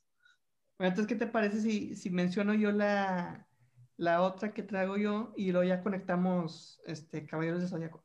Claro, como tú quieras. No, nomás voy a hacer una mención así, que de hecho no es, o sea, sí es una caricatura, pero no, no, es más bien como un episodio especial de donde aparecen el pato Donald y Goofy. que se llama, creo que se llama Una aventura en el desierto. No sé si la, la viste, que, que van en la, en la, en la, en la, ¿cómo se llama? En, la, en el carro, en la carcachita. Se les descompone el desierto y luego están buscando el mapa y en español tribilín, este, pone la lupa y luego el sol quema el mapa y se empiezan a perder y luego se les aparece un, un, oasis y un, un, bar, así, todo así como las típicas, lo que te decían, ¿no? Las ilusiones del desierto, ¿no? Entonces ese capítulo a mí me marcó mucho, la, que llegan a la fuente de sodas y todo pero todo está como que transparente, que está invisible, que no sabes si, si es real o no, la está alucinando. Lo haces. me marcó mucho porque siempre me viene a la mente ese episodio y cuando tengo chance lo busco en YouTube y lo, y lo veo. Creo que, bueno, no, es todo el episodio, como que es una parte que dura como seis minutos. Pero a mí me marcó bastante cuando hago, la, hago el recuento ahorita y que pues como bien sabes que yo publiqué el libro este de historias para despertar antes de dormir, hay un cuento que se llama Un paseo por la ionosfera. ¿No te acuerdas? Sí, claro, claro, lo recuerdo muy bien. que llega al mar, que está en el mar y se le aparece, está flotando en el mar el personaje principal y luego le aparece una fuente de sodas en el mar. Bueno, ahí lo saqué. Cuando yo hago esa conexión, dice, ¿de dónde me inspiré para esta historia? Siempre me viene a la mente ese capítulo del pato Donald y Goofy, que yo ahí lo, pues, lo reacomodé, no es, no es un desierto, ¿verdad? Pero es interesante, digo, a, mí que me gusta escribir y a ti también, que, que, sé que te gusta escribir, no sé si hay momentos donde cuando tú escribes algo a una historia y dices, ¿de dónde, o sea, ¿de dónde me inspiré? Y en este caso fue una caricatura. Sí. Que yo la, le, le modifiqué.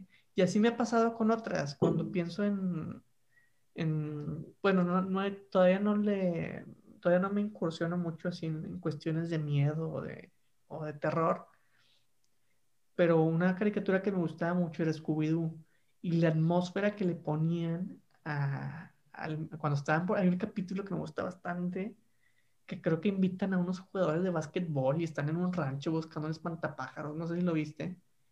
Sí, sí, sí. Este, que, que está el espantapájaros en medio del, rancho y uno de los jugadores empieza a hacer el sonido de la patrulla así con, la, con los labios y mm. hace la mímica.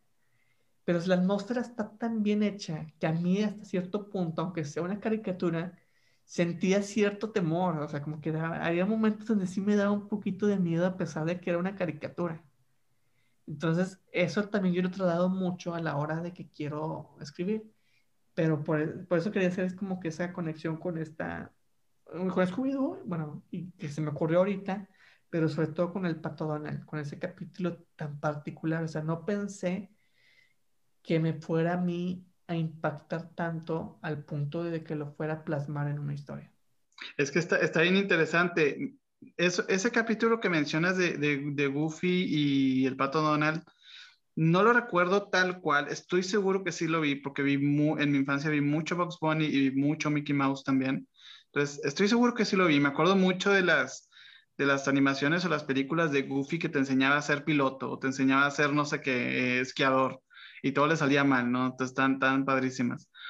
Pero fíjate qué interesante lo que mencionas, que como ciertos aspectos de, sobre todo de un capítulo, se te pueden quedar muy guardados y te inspiran para ciertas cosas.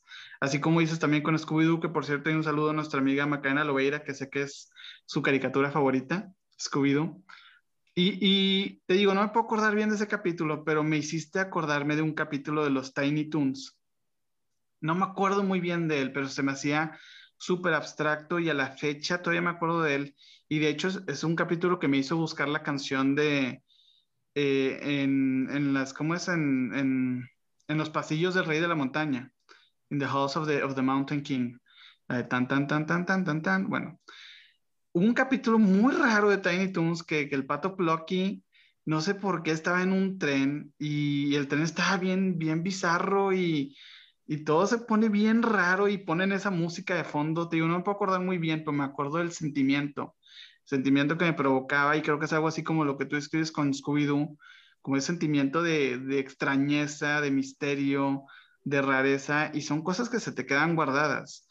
Y te inspiran luego para otras cosas, es cierto. Así como tú escribes, yo también escribo y de repente estás escribiendo algo y, y dices, oye, ¿de dónde se me ocurrió esta idea? Y de repente te, pones a pensar y, llegas a la conclusión de que, pues es cierto, fue esta caricatura, fue esta película que, que me inspiró a tal grado que, que lo tengo bien metido en la cabeza y a veces ni siquiera me acuerdo que viene de ahí. Y, y de ahí salió la inspiración, ¿no? Entonces es, es muy curioso, eso está muy interesante. Pues bueno, vamos a darle a la, a la, a la que sigue, que digo, es, es, es, la, bueno, la mía es la, es la 2, pero creo que la tuya es la, también la 2 o la tercera. Eh, el, pues la que seguía es la, es la 2, sí. Ah, entonces estamos, estamos igual, porque la primera, la mía era Batman, pero pues sí, Caballeros del Zodiaco, híjole, es para mí una de las caricaturas que más me ha gustado. También recuerdo mucho las mañanas de sábado, esperando cada capítulo. Y, y aquel entonces era esperar cada semana para un capítulo que, que me acuerdo que se hacían eternas porque era la batalla contra no sé quién y duraban como cuatro capítulos contra un cierto caballero dorado, etc. Pero a mí, lo personal, obviamente, primero hablando en términos de, de infancia, obviamente me gustaba mucho, siempre tuve un conflicto con los caballeros de Bronce en el sentido de que cuál era mi favorito. Obviamente pensaba mucho en el principal, Seiya, pero luego también estaba Chiru, pero Chiru era por el motivo de que se ponía la armadura de Libra, y es que es mi signo. Yo creo que a cualquiera, bueno, no sé a todos, no sé a cuántos sí o cuántos no, pero a mí lo personal fue la caricatura que me hizo sentir orgulloso de mi signo zodiacal, a pesar de que no creo mucho en el, en horóscopo. Eh, y obviamente el, el Fénix del, del bronce. Que ya, ya cuando lo, que ahorita hasta hace poco la volví a terminar la, la saga.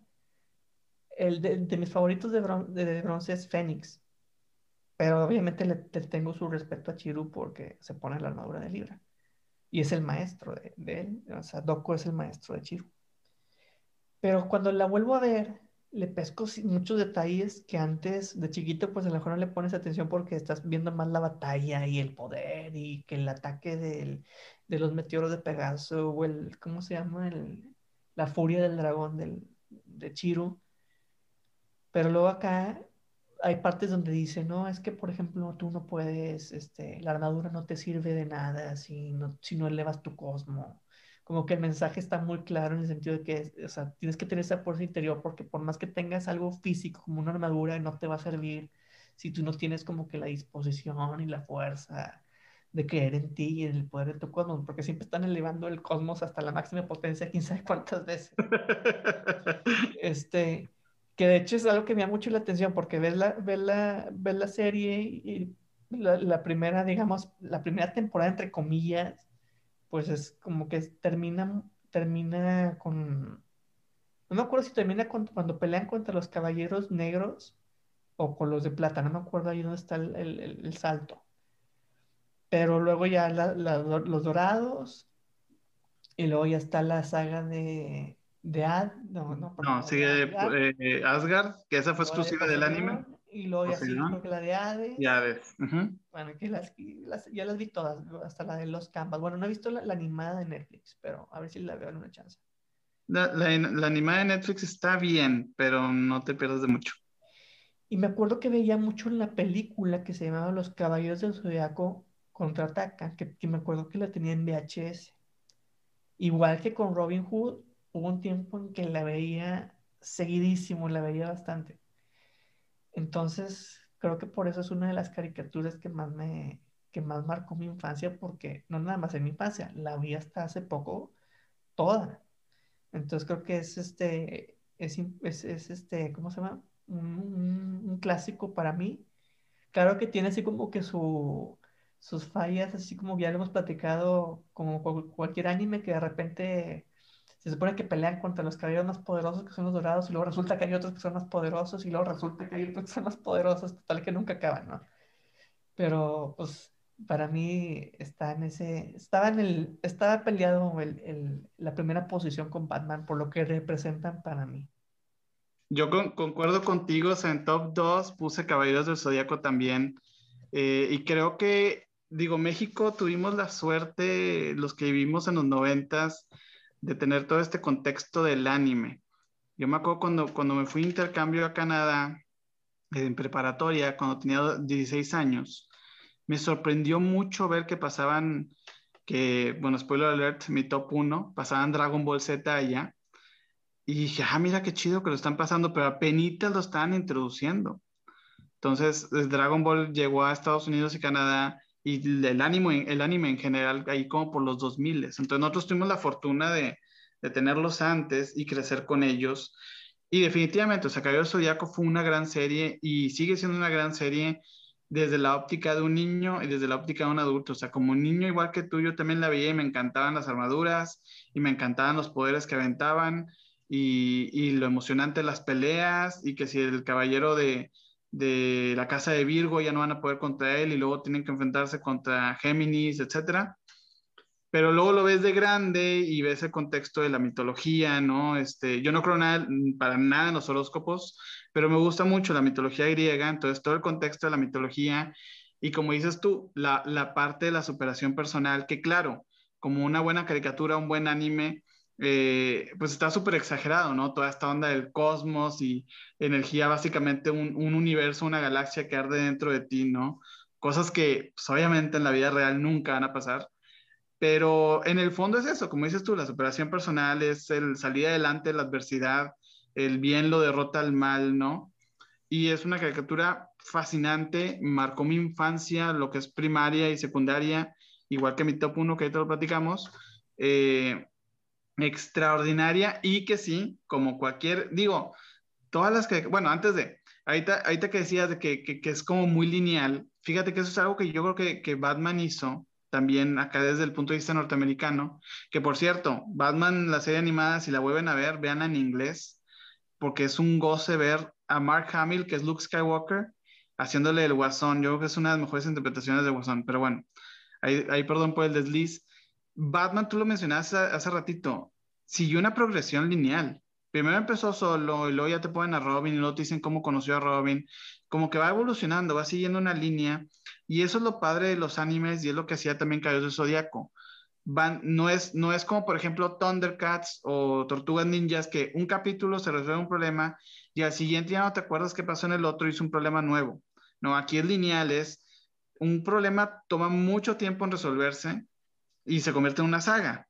Y luego sigue otra saga, ¿no? Entonces creo que eso, eso hace que te metas más en el personaje, lo hace mucho más interesante y bueno, claro, padecen de los síndromes que muchos animes padecen, que ahorita lo quería mencionar también en mi, top 1, pero ahí hago un poquito medio de spoiler, que, yo podría resumirlo como el, el, síndrome del personaje secundario y el síndrome de los poderes, como dices tú. Síndrome del personaje secundario es, tienes un personaje principal que es súper chido, es súper cool, como este Seiya, y al final de cuentas tú sabes que es el que va a ganar, ese que lo representa todo, es el más fuerte de todos, pero te ponen un, segundo personaje secundario que es como el rebelde, es el malo, es muy poderoso como Fénix, y, lo veo acá como en mi top 1, que es por ejemplo Dragon Ball Z, ¿no? Es, pues tienes a Goku, ¿no? Que es el personaje principal, es muy fuerte, es el personaje que quiere ser, pero luego te meten personajes como Vegeta, ¿no? Que es el malito, que también es muy fuerte, que es medio rebelde. Entonces está esa discrepancia, como dices tú, híjole, es que no sé por cuál irme. Y, eso está padre, es una dinámica que se usa en muchas caricaturas de, tienes al principal, pero tienes personajes secundarios muy ricos que, que a veces superan al principal en cuanto a gustos o dejan al, al, fandom ahí como divididos entre cuál es mejor, ¿no? Y el otro, pues sí, el síndrome de los poderes, que es, o sea, a final de cuentas, ya estás hablando de poderes muy exagerados, ¿no? Entonces, si tú quieres progresar la historia, pues tienes que exagerar aún más los poderes y no tienen nada de malo. El problema es cuando tú pones en la caricatura y Dragon Ball Z también padece eso, que dices, este es el ser más poderoso de todos. Entonces ya lo derrotaron. ¿Qué sigue? Pues, obviamente va a salir alguien mucho más fuerte, pero pues no que el otro era el más fuerte. Entonces como que el problema de los poderes, ¿no? Y de, y de hecho, bueno, igual ahí te lo menciono con Dragon Ball, este, pero sí, es, una situación bien, bien chistosa y y que bueno, ahí es nomás como cuestión a lo mejor de no hacerle tanto caso, pero que sí es muy obvio, es como que, híjole, pues no era el más fuerte este y ahora te sale otro que es mucho más fuerte. Entonces, pues ese cuento nunca acabar, ¿no? Pero pues mejor, ¿no? Mientras sigan teniendo animación de calidad y historias de calidad, que le sigan. De hecho, creo que ahorita están, están, no me acuerdo el nombre, creo que es Next Dimension. Está, es la nueva saga de, de Caballeros del Zodíaco, yo no la he visto. No sé si ya está disponible aquí en México o no, pero pues la continuación, la continuación de Hades. Entonces, pues mientras le siguen mejor, adelante. Más para ir cerrando lo de Caballeros, lo único que ahorita me recuerdo y que sí no me gustó mucho es en la, en la saga de Poseidón, porque dices, bueno, a lo mejor ahí van, van evolucionando los, los caballeros de bronce y se van haciendo más fuertes, van aprendiendo, etcétera. Pero hay, una, hay un capítulo, no me acuerdo contra cuál pelean, de los de, de los, de los generales de la Marina, que cuando llegan, lo que se hace el comentario de que yo lo derrotaré, así como que espérate, tienes a tus otros cuatro compañeros, o sea, tú, tú, solo como que, como que no, esa parte fue la que no me terminó de convencer porque, bueno, hasta ahí había cerrado en ese momento la, la saga, luego ya sacaron las otras. Pero bueno, y de, de hecho ya nada más para ir cerrando, que yo quisiera mencionar mis favoritos de cada uno. Digo, obviamente de los de bronce ya, ya mencioné que que estaba ahí como que el dilema entre Fénix y, sobre todo entre Fénix y Shiryu. Y luego de los de dorados, obviamente Libra. Que bueno, en la, en la, saga, en la saga no sale propiamente porque estaba, es el maestro, ya está, ya está, ya está viejito. Luego sale en la saga de Hades, ahí sí sale. No, en la de, perdóname. Sí, en la de Hades, en la de Hades vuelve a ser joven. Ah, sí, ándale, sí, en la de Hades. Y luego, de los de Asgard, mi favor era este Bod y al Corseta, que era un tigre de tipo siberiano, que siempre me gustó mucho. De la de Poseidón era, ¿cómo se llama? Sorrento de Sirena. Y el de la flauta me gustaba mucho. Ah. Esos así como que mis favoritos. Del de, y del de la saga de, de Hades era el, el faraón, Sphinx. ah, sí, sí, sí, la Esfinge, sí, sí, sí. El Esfinge. Y me, me falta alguna saga, ¿no? ¿Verdad? Bueno, la de, bueno, los Canvas es este... Es alterna, pero pues también la, también la puedes contar. Sí, sí, no, pero era, pues, ahí también sale, sale, sale Libra. Entonces, bueno, pues ahí están mis, mis caballeros favoritos. Yo en cuanto a caballeros, pues bueno, Seiya, por ser el principal, como que siempre tiene ese encanto. Y definitivamente Fénix también. Fénix, Iki, eh, pues es un gran personaje. En cuanto a los de oro, eh, Híjole, está, está muy difícil. Libra es un muy buen candidato, Géminis también, definitivamente Virgo, Virgo también. Yo, insisto, yo no creo en nada del horóscopo, pero pues bueno, lo tomas en cuenta cuando tu cumpleaños y esas cosas, pues qué, qué, signo eres, ¿no? Yo soy cáncer y siempre fue un problema para mí, desde chiquito, el que, el que cáncer, este máscara de muerte, haya sido uno de los personajes más chafas de, de las 12 casas, hombre, chinelas, me da mucho coraje eh, y luego cuando lo, lo, ponen como en la saga de Hades también igual es como de los primeros que derrotan, los primeros que saben es como que chin, ¿por qué cáncer? Pero hablando de los canvas, luego me dio mucho gusto que en los canvas ponen a Manigoldo. Digo, los canvas pues es antes, ¿no? Es como la, la saga antes, es en los 1800. Y ponen a, a Manigoldo, que, que, era el cáncer de entonces, y ese tipo sí era, sí era un muy buen cáncer, ¿no? Entonces ahí fue como la, la reivindicación de mi signo, ¿no? Pero bueno, en cuanto a los personajes de oro, yo creo que es, digo, los caballeros de oro, yo creo que son esos. Y de Asgard, me gustaba mucho el personaje de Hilda, pero en cuanto a armaduras, definitivamente la de Odín. La de Odín, esa, esa armadura, yo sé que nomás sale, si no me acuerdo, uno o dos capítulos que se lo pone Sella, pero se me hace una armadura súper, súper padre. La espada está muy, muy chida. Eh, y en cuanto a la saga de Hades, no me acuerdo de los nombres, pero cuando, cuando ya llegan a los campos elíseos, todos los caballeros de bronce consiguen una armadura especial de, su signo, ¿no? De Pegaso, de Andrómeda, del dragón. No me acuerdo el nombre, ahí, disculpe, no me puedo acordar el nombre, pero esas armaduras están, creo que las armaduras divinas, están geniales. La de, la de Atenea también está súper padre. Y pues Hades en sí, Hades en sí, y el de Esfinge también está muy chido ese diseño. Así es, pues adelante, adelante con la principal. Pues para, para mí, ¿verdad? Digo, obviamente. Pues ya, pues que ya, ya, yo ya, la primera, pues para mí era, era Batman. pero te me adelanté. Sí, pues para mí, top uno de mi infancia y, y, de mi adultez también, y yo creo que para siempre, Dragon Ball Z. Digo, Dragon Ball en general, pero si queremos ser específicos para la época de niño, Dragon Ball Z. O sea, yo creo que ha sido el, anime manga que más me ha inspirado, es el que a la fecha me sigue entreteniendo y, y que así como, como lo ponías tú con Caballeros Zodíaco, quieras o no, aprendías algo de, de, ese, de esa salida adelante, aunque la, la, dinámica es un poquito distinta, porque primero conoces a Goku como niño, que es un niño que pues nomás quiere pelear, que le gustan las artes marciales, le gusta hacerse, hacerse más fuerte y de alguna forma era medio chistoso. Luego descubres en Dragon Ball Z que resulta que es un extraterrestre de la raza Saiyajin, que por naturaleza es una raza guerrera. Entonces te explican por qué Goku es, tiene ese afán de pelear y luego te ponen ahí la, la dinámica interesante que Gohan, que es, que es mitad Saiyajin, mitad humano, pues es muy fuerte, pero no disfruta las peleas porque tiene más, a lo mejor un instinto humano, ¿no? Pero bueno, a final de cuentas, es, aunque te guste pelear o no, es, es esa salir adelante. Creo que esa es, esa es la, la, principal cualidad de Goku, es no importa qué, no importa la adversidad, yo me enfrento, yo le sigo adelante y, me hago más fuerte y resuelvo el problema, ¿no? Y mi capítulo favorito, o sea, todo Dragon Ball Z me encanta, todo Dragon Ball GT, aunque es, ahí tiene ahí su, su controversia, también me gusta mucho Dragon Ball en general, Dragon Ball Super también. El Ultra Instinto de Dragon Ball Super es genial, pero si tuviera que escoger un capítulo favorito de, de la saga entera y de mi infancia, si mal no recuerdo, era el, no, mm, corrígeme, estoy equivocado, ahora escuchas, pero era el, el 91 o el 95, no me acuerdo el número, ese, el capítulo cuando, el clásico capítulo, ¿no? En, en Namekusei, después de que Goku avienta la Genkidama contra Freezer, que ahí regresamos al problema de los poderes, ¿no? Freezer era el ser más poderoso de todos, que nadie puede derrotar, y ya cuando lo derrotan, luego salen los androides, y luego sale Cell, y luego sale Majin Buu, y luego en Dragon Ball Super salen los, los dioses de la destrucción, Bills, y los ángeles como Whis, y luego sale Goku Black, y luego sale Jiren de otros universos, etcétera, ¿no? Es como que siempre va a haber alguien más fuerte, ¿no? Pero bueno, capítulo 91-95, no me acuerdo muy bien.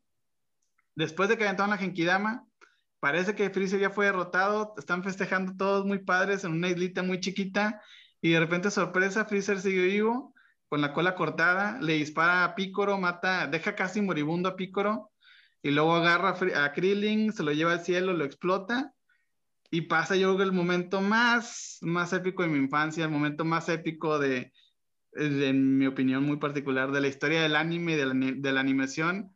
Goku pierde los estribos, está extremadamente enfadado y completa la leyenda de su, de su raza Saiyajin, del, del legendario Super Saiyajin, ¿no? Se transforma en Super Saiyajin y con la voz de Mario Castañeda, válgame, y, y el efecto que le ponen en el grito, es uno de los momentos más memorables de mi infancia y lo, pongo así y me, emociona todavía y a veces lo, lo, busco en YouTube y lo veo, porque me acuerdo que de chiquito lo grabé.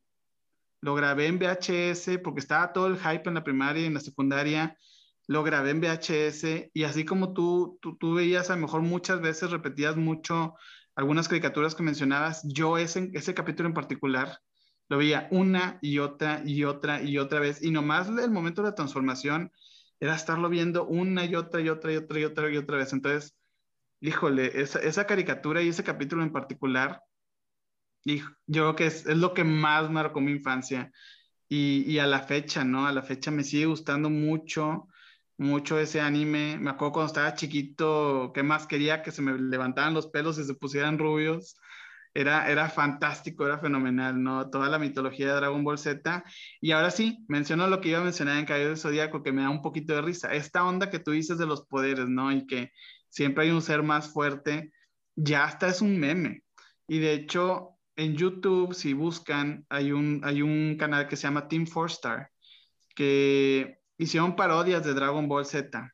Desde el capítulo 1 de Dragon Ball Z hasta la saga de, de Cell, ahí le pararon, ya no le siguieron están muy graciosos y conforme van avanzando, em, empieza a haber ahí como una, discrepancia y sobre todo Vegeta es el que, el que dice mucho eso, de que preguntan, oye, ¿cuál es tu nivel de poder? Y es de que, pues, ay, a, nadie, a nadie le interesa eso ya, o, o ya es como que el límite ya está tan borrado, ya no sabes realmente cuál es el límite. El Super Saiyajin era como el, el, la meca del poder, y luego llegaban los androides y el Super Saiyajin no era nada y luego la meca del poder fue el Super Saiyajin 2, y luego llega Majin Buu y el Super Saiyajin 2 ya no es nada, ahora el Super Saiyajin 3, ahora el, Ultra Instinto y quién sabe qué, qué otras cosas más sacan en el futuro, ¿no? Entonces, eso que tú mencionabas es un meme ya. Y por eso te digo, a lo mejor no hacerle tanto caso, pero sí es cierto. Eh, mucho cuidado cuando alguien haga una historia, una caricatura o algo y decir, este es el ser más poderoso de todos o este es el poder límite, porque te estás atorando tú solo. Te estás atorando y es, o le inventas algo más y ignoras un poquito lo que dijiste antes, o prepárate para convertirte en meme, porque es, algo muy chistoso de eso. Pero sí, esa, esa es mi top uno, esa es mi caricatura number one. Yo, no voy a entrar mucho en detalle con Dragon Ball, sí lo veía, pero yo nada más vi Dragon Ball, la, la, la caricatura cuando Goku estaba chiquito, y Dragon Ball Z, digo, recuerdo mucho que tenía los, creo que sí alcancé a completar de los primeros álbumes que sacaron para las estampitas. Ah, sí. sí el, el, el, de Dragon Ball. El de Dragon Ball Z creo que no.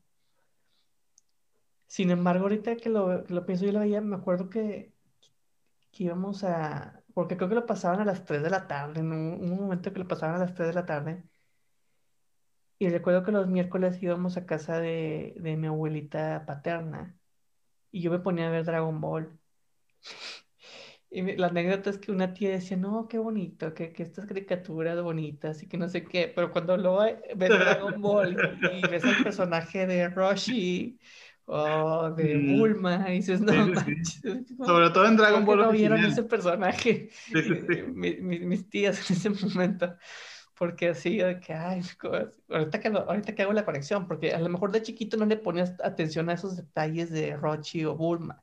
Pero ahorita ya como adulto, pues, pues sí, dices, no manches, están bien exagerados con, con eso, cómo te los ponen.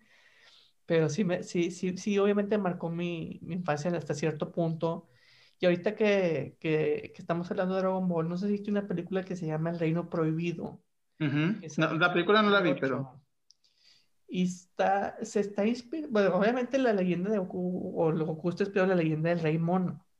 Sí, sí, sí. Entonces, esta también es el Rey Mono y el, el personaje principal te recuerda mucho a Goku, porque también es un báculo y todo en esta del Reino Prohibido. Que, no, que, que la verdad, ahí la tengo, por ahí la tengo y, es una película que, que, que, me gusta mucho. Creo que es este Jackie Chan y, y, el otro, el Jet Li, los personajes. Entonces creo que es una, cuando lo ves de esa parte de que toman la leyenda, pues, pues hasta lo disfrutas, ¿no? Yo te digo, yo no fui, o sea, sí veía Dragon Ball, pero no fui así como que, ay, me clavé tanto, ya no, después de Dragon Ball Z yo ya no vi lo que le siguió, digo, vi la película en el cine, creo que sé que son las dos películas que han salido, ¿no? Salió, hay muchas películas de Dragon Ball, pero no son oficiales. Las oficiales son tres que salieron a partir de 2013, que es la de la Batalla de los Dioses, que la fuimos a ver. La de Resurrección de Freezer, que esa creo que no la viste, que es cuando sacan al Super Saiyajin Dios Azul o el Super Saiyajin Blue. Y en la de los dioses sacan al Super Saiyajin Dios que es de pelo rojo. Y la otra que sí viste es la de Broly, que ahí están tomando una película de las obras originales de Dragon Ball Z que no son canon, de Broly, que es que ahí, ahí fíjate, cómo, cómo, cómo las cosas se pueden adaptar, porque cuando, cuando estás en la saga de Freezer, Vegeta te explica que el Super Saiyajin es una leyenda, es un ser, un Saiyajin muy poderoso que nomás aparece cada 10.000 años, ¿no? Y Goku cumple la profecía. Pero luego resulta, cuando, cuando empieza la saga de los androides y de Cell, que llega Trunks, que es el hijo de Bulma y Vegeta del futuro, y él también se puede convertir en Super Saiyajin. Entonces la leyenda quedó hecho papa, es como que pues no que nomás uno cada 10.000 años, y luego Vegeta también se puede transformar, y luego Gohan también se puede transformar, y luego todo Saiyajin que existe se puede transformar en Super Saiyajin, ¿no? Eh, incluso luego te ponen en Dragon Ball Super que hay diferentes universos, y los Saiyajines del universo 6 se pueden transformar en Super Saiyajin muy fácilmente, nomás tienen que concentrar su poder en la espalda, está bien random. Entonces, como que rompieron ahí un poquito la leyenda y entonces sacan las películas que no son canon y toman ese elemento, el Super Saiyajin legendario, y es donde inventan a Broly, que es un Super Saiyajin desquiciado, que no se controla, que el pelo se le pone verde en vez de amarillo y es demasiado fuerte, pero no es canon.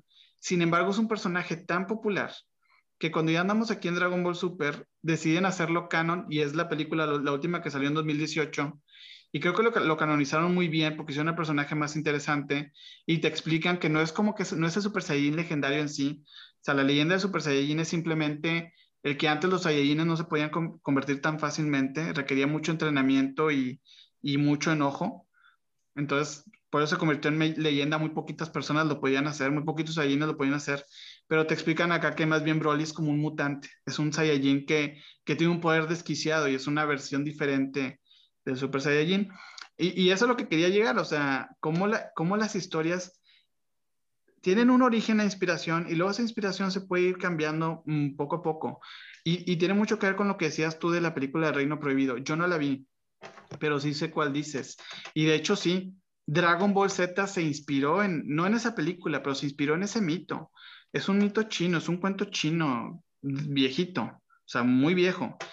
Y habla de, de, de, de Sun Wukong. Sun Wukong es el rey mono. Y es un, es, un, es un ser mitológico que tiene un báculo mágico que crece, vuela en las nubes y es mitad hombre, mitad chango o mitad mono. Y si te fijas, o sea, Goku originalmente era eso. Es un niño que tiene una cola de, chango, tiene un báculo que crece y vuela en una nube, la nube voladora. Y, y aquí Akira Toriyama, que es el creador de Dragon Ball Z y Dragon Ball y todo Dragon Ball en general, le agrega ahí un poquito el mito del hombre lobo y es cuando, cuando Goku ve la luna o cuando cualquier Saiyajin ve la luna y tiene su cola intacta, se transforma en, en que es un mono gigante. Entonces, tomó la mitología del rey mono y de hecho Goku realmente se llama Son Goku. Y, y, si te fijas, de ahí viene el nombre, Sun Wukong, Son Goku, ¿no? Del rey mono. Y, o sea, ahí viene la inspiración, pero fíjate cómo se inspiró de eso Akira Toriyama, y al principio sí, la caricatura era un poco más cómica y mucho más pervertida, que ahí tú decías, a lo mejor el niño no te das cuenta, pero como que no te das cuenta y sí te das cuenta, porque también estamos ahí como en la de la punzada y ya te empezabas a dar cuenta de ciertas cositas. Pero luego la historia va evolucionando y se convierte más seria y se convierte más de peleas y sacan la onda del Saiyajin y ya se pierde un poquito el mito de Sun Wukong, pero toma su estilo, o sea, ya es Dragon Ball, Dragon Ball tiene su estilo, se inspiró de una historia de China y creó una cosa muy nueva. Y luego dentro de su propia mitología van desvariando y van creando cosas más nuevas, como lo del Super Saiyajin, que primero nomás se podía hacer uno y ahora pueden ser todos. Y ahora resulta que hay diferentes fases, hay fases divinas, luego está el ultra instinto, que es un estado de los ángeles, y va evolucionando, va creciendo, va cambiando, se va adaptando y mientras lo escriban bien, creo que lo va enriqueciendo. Pues bueno, así vamos terminando con, con este episodio de especial de caricaturas, pero la verdad creo que vale la pena ya sí mencionar digamos así, nada más el nombre de la caricatura, porque son muchas y se lo merecen, de alguna manera marcaron nuestra infancia y a mí me gustaría mencionar así rápidamente caricaturas como los Snorkels, Dragon Quest, Spider-Man, Silverhawks, Fuerza G, Scooby-Doo, Fantasma del Espacio, Pantera Rosa, Correcaminos, Tommy Jerry, Centuriones, eh, Street Sharks, Johnny Quest, eh, bueno, Tortugas Ninja ya, ya les he mencionado. X-Men también. Capitán N ya lo había mencionado. Hay una caricatura de James Bond Jr. Que yo la, ah, sí, sí, es cierto. sí. Wacky Races, Penelope Perils, El Mundo Mágico de Bobby, era Bobby's World. Ah, sí, El Mundo de Bobby. En Fox. en Fox, Fox Kids, sí. En Fox Kids, Capitán Planeta, Aladdin. Ah, Capitán Planeta. Pan en la Piedra. También yo tenía en la lista los Looney Tunes. Y de, y de caricaturas voy a mencionar dos y por ahí, ahí te lo comenté hace ratito fuera de, fuera de cabina, aunque no estamos en cabina.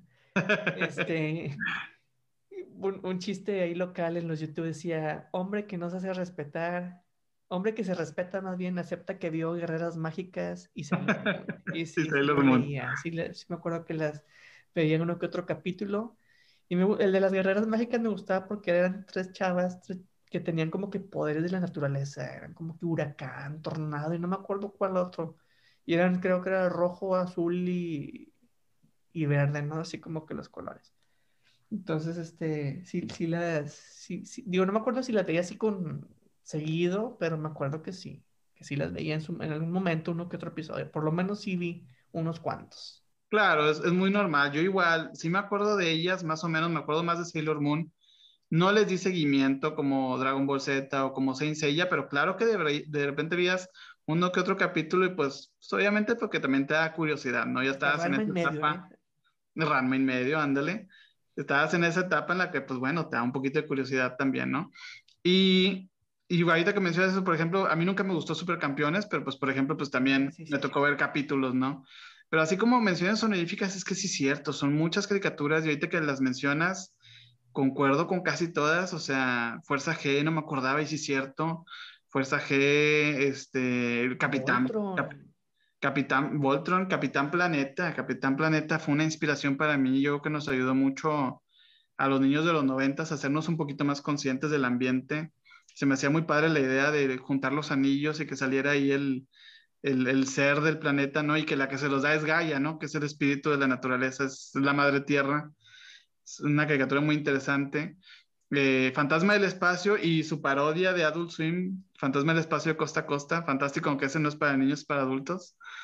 Eh, y muchas caricaturas, me acuerdo mucho Inspector Gadget también, la, la, canción de Inspector Gadget está padrísima.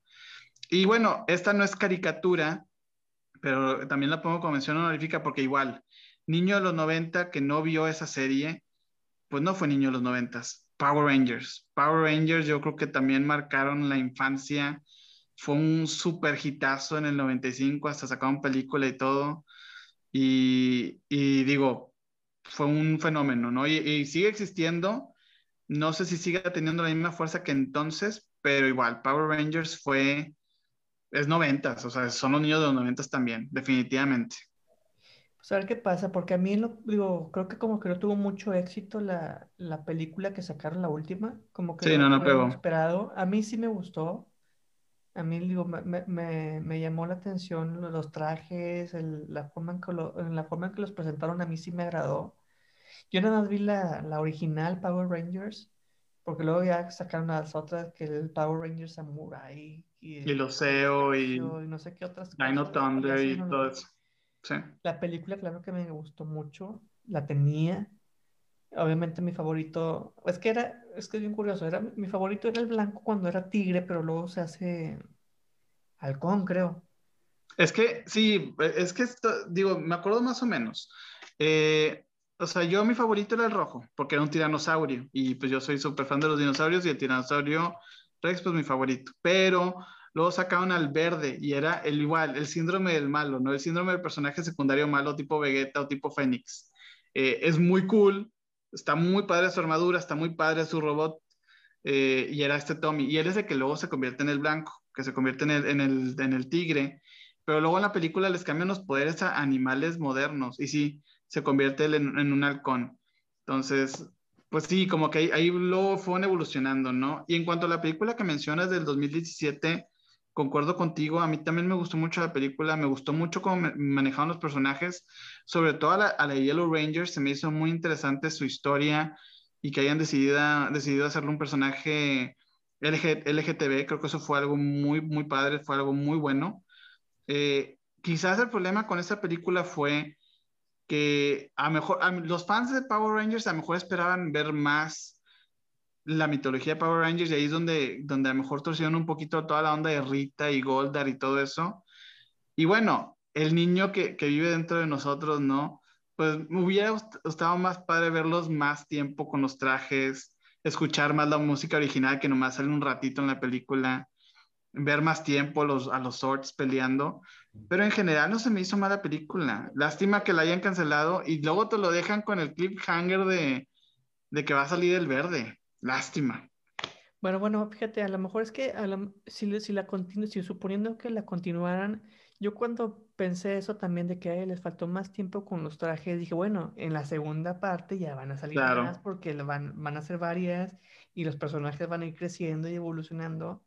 Y como pasa con otros, así, es como Iron Man, o, o que la primera película de Iron Man, pues en lo que tarda en tener la armadura. En hacerla y todo tiene su armadura fea esa del hombre de lata y luego la grandota, y luego cuántas armaduras fueron cambiando y tú dices cada vez mejores o te va gustando. Sí, pues de hecho en la 1 ponen tres, como dices tú, la fea, que es la que hace cuando está secuestrado, luego el prototipo que es la gris, la plateada y luego ya la roja con dorado. Sí, entonces pues yo, a mí, yo, yo en ese momento lo pensé así, digo, al rato en la segunda película ya van a salir más con las, con las armaduras, pero bueno, lástima, quién sabe qué, qué proyectos puedan traer por ahí para si los vuelven a, hacer el reboots como, como están de moda. Antes de que se me olvide, había una que era una variante de Transformers que se llamaba Beat Wars. Ah, sí, buenísima. Que era animada en ese momento así como computadora y que wow. Fíjate, yo nunca fui, yo nunca fui muy fan de Transformers. Las películas me gustan, nunca fui muy fan, pero esa serie sí me gustaba. Y me gustaba que el malo Megatron, igual otra vez el Dino Nerd, era un tiranosaurio.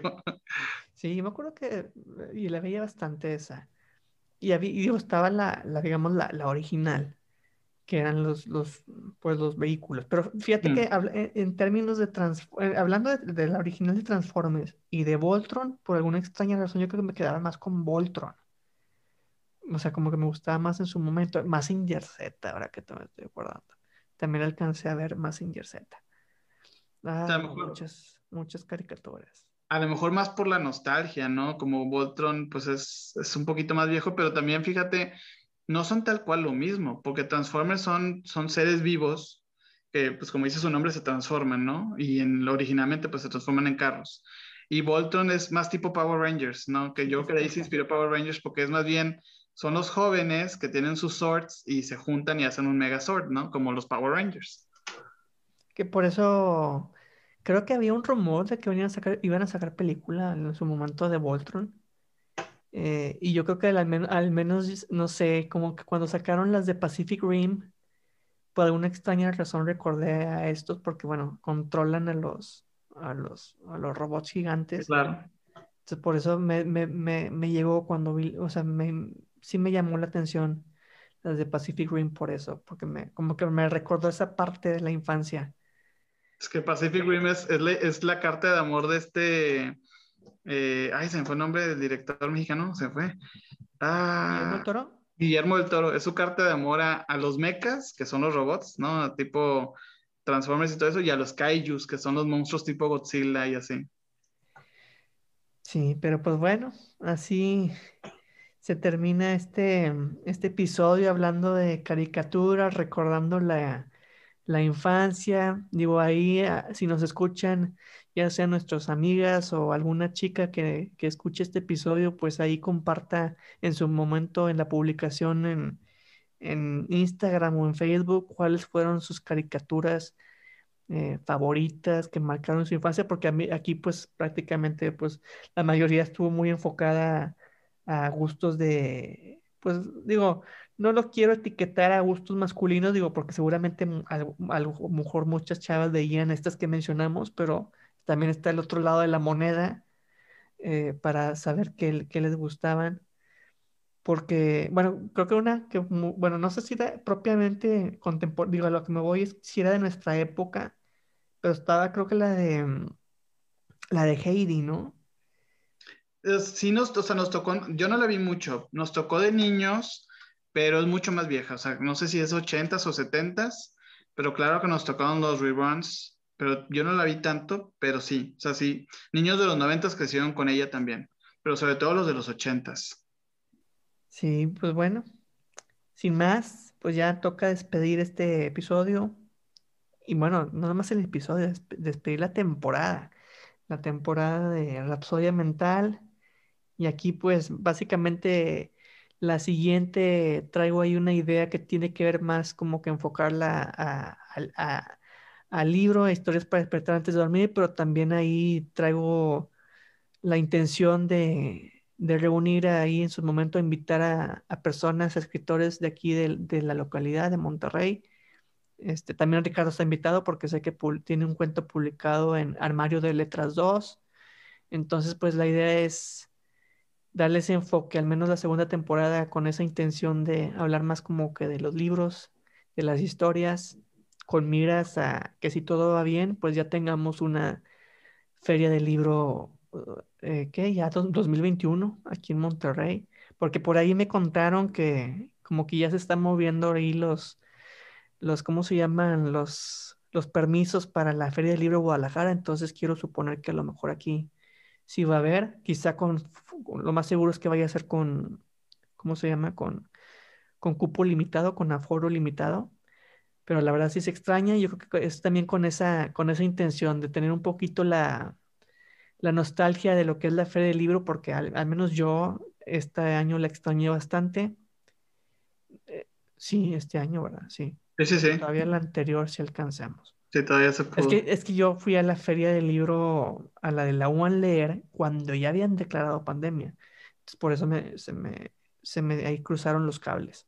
Ya. Entonces, pues esa es la idea para la segunda temporada. Entonces se viene un pequeño break para que los que no han escuchado Rapsodia Mental, pues se den la tarea de, de escuchar todos los episodios que están disponibles, que hasta hace poco me, avisa- me llegó la notificación de que ya está en Apple Podcasts, aunque creo que ya estaba desde antes porque una amiga lo escucha, que lo escucha en Japón porque vive allá, este, ya me había dicho que lo estaba escuchando, entonces no sé por qué hasta ahorita me llegó la, notificación.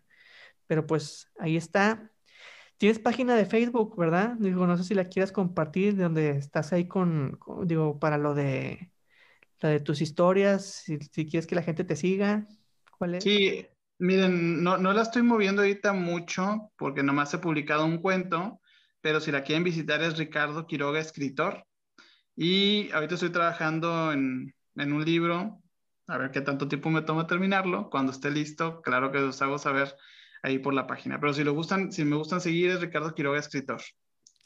Perfecto, pues bueno, sin más, este, nos despedimos, me despido de ustedes, ah, gracias a quienes acompañaron durante esta eh, temporada Rapsodia Mental y nos estamos escuchando en la siguiente y nos, y pues bueno, esperemos que ya, para la- bueno, todavía no, pero esperemos que ya dentro de, para la tercera temporada ya la situación de la, de la pandemia ya esté más controlada o que de plano ya no existe ese virus para volver a salir, para volver a encontrarnos, para ir al cine, para ir al barrio antiguo, que a mí me encanta, este, hacer todo lo que hacíamos antes, ¿no?